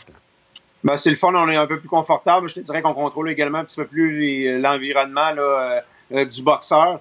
Euh, mais la, la, la, chose numéro un, c'est vraiment le support de la foule le samedi soir. Je pense que déjà la, la prévente est très bonne. D'avoir tout ce monde-là en arrière de nous qui vont nous encourager, c'est quelque chose de le fun. On reparlera, Marc, avec plaisir de ton autre protégé. Tu en as plusieurs, mais de Christian Billy et de l'affrontement contre Ron Murdoch. Bonne préparation, bon entraînement euh, ce soir. C'est après le premier des deux matchs de hockey à TVR Sport, by the way. Tu dis ça comme ça. Et puis, bonne année 2024 et à samedi à Québec. Merci. Au revoir. Alors voilà comme on a vu votre Premier JC de l'année 2024, ici à TVA Sport. Programme double, bataille de la Pennsylvanie. Sidney Crosby, c'est 125 points en carrière contre les Flyers affilés. Ce sera suivi du duel entre le brave marchand, capitaine des Bruins de Boston, et Jonathan Drouin, qui est en feu avec l'Avalanche du Colorado. Nathan McKinnon connaît également une saison du tonnerre au Colorado. Deux excellents matchs du hockey qu'on vous présente ce soir. Récupérez JC où vous voulez, quand vous voulez. Téléchargez l'application Cube. L'émission est mise en ligne tous les soirs vers 19h30 sans les interruptions publicitaires. Merci à une équipe remarquable en régie sur le plateau. Nous ne sommes rien sans vous. Bonne année 2024 et à demain, 17h pour une autre édition de JC. Salut.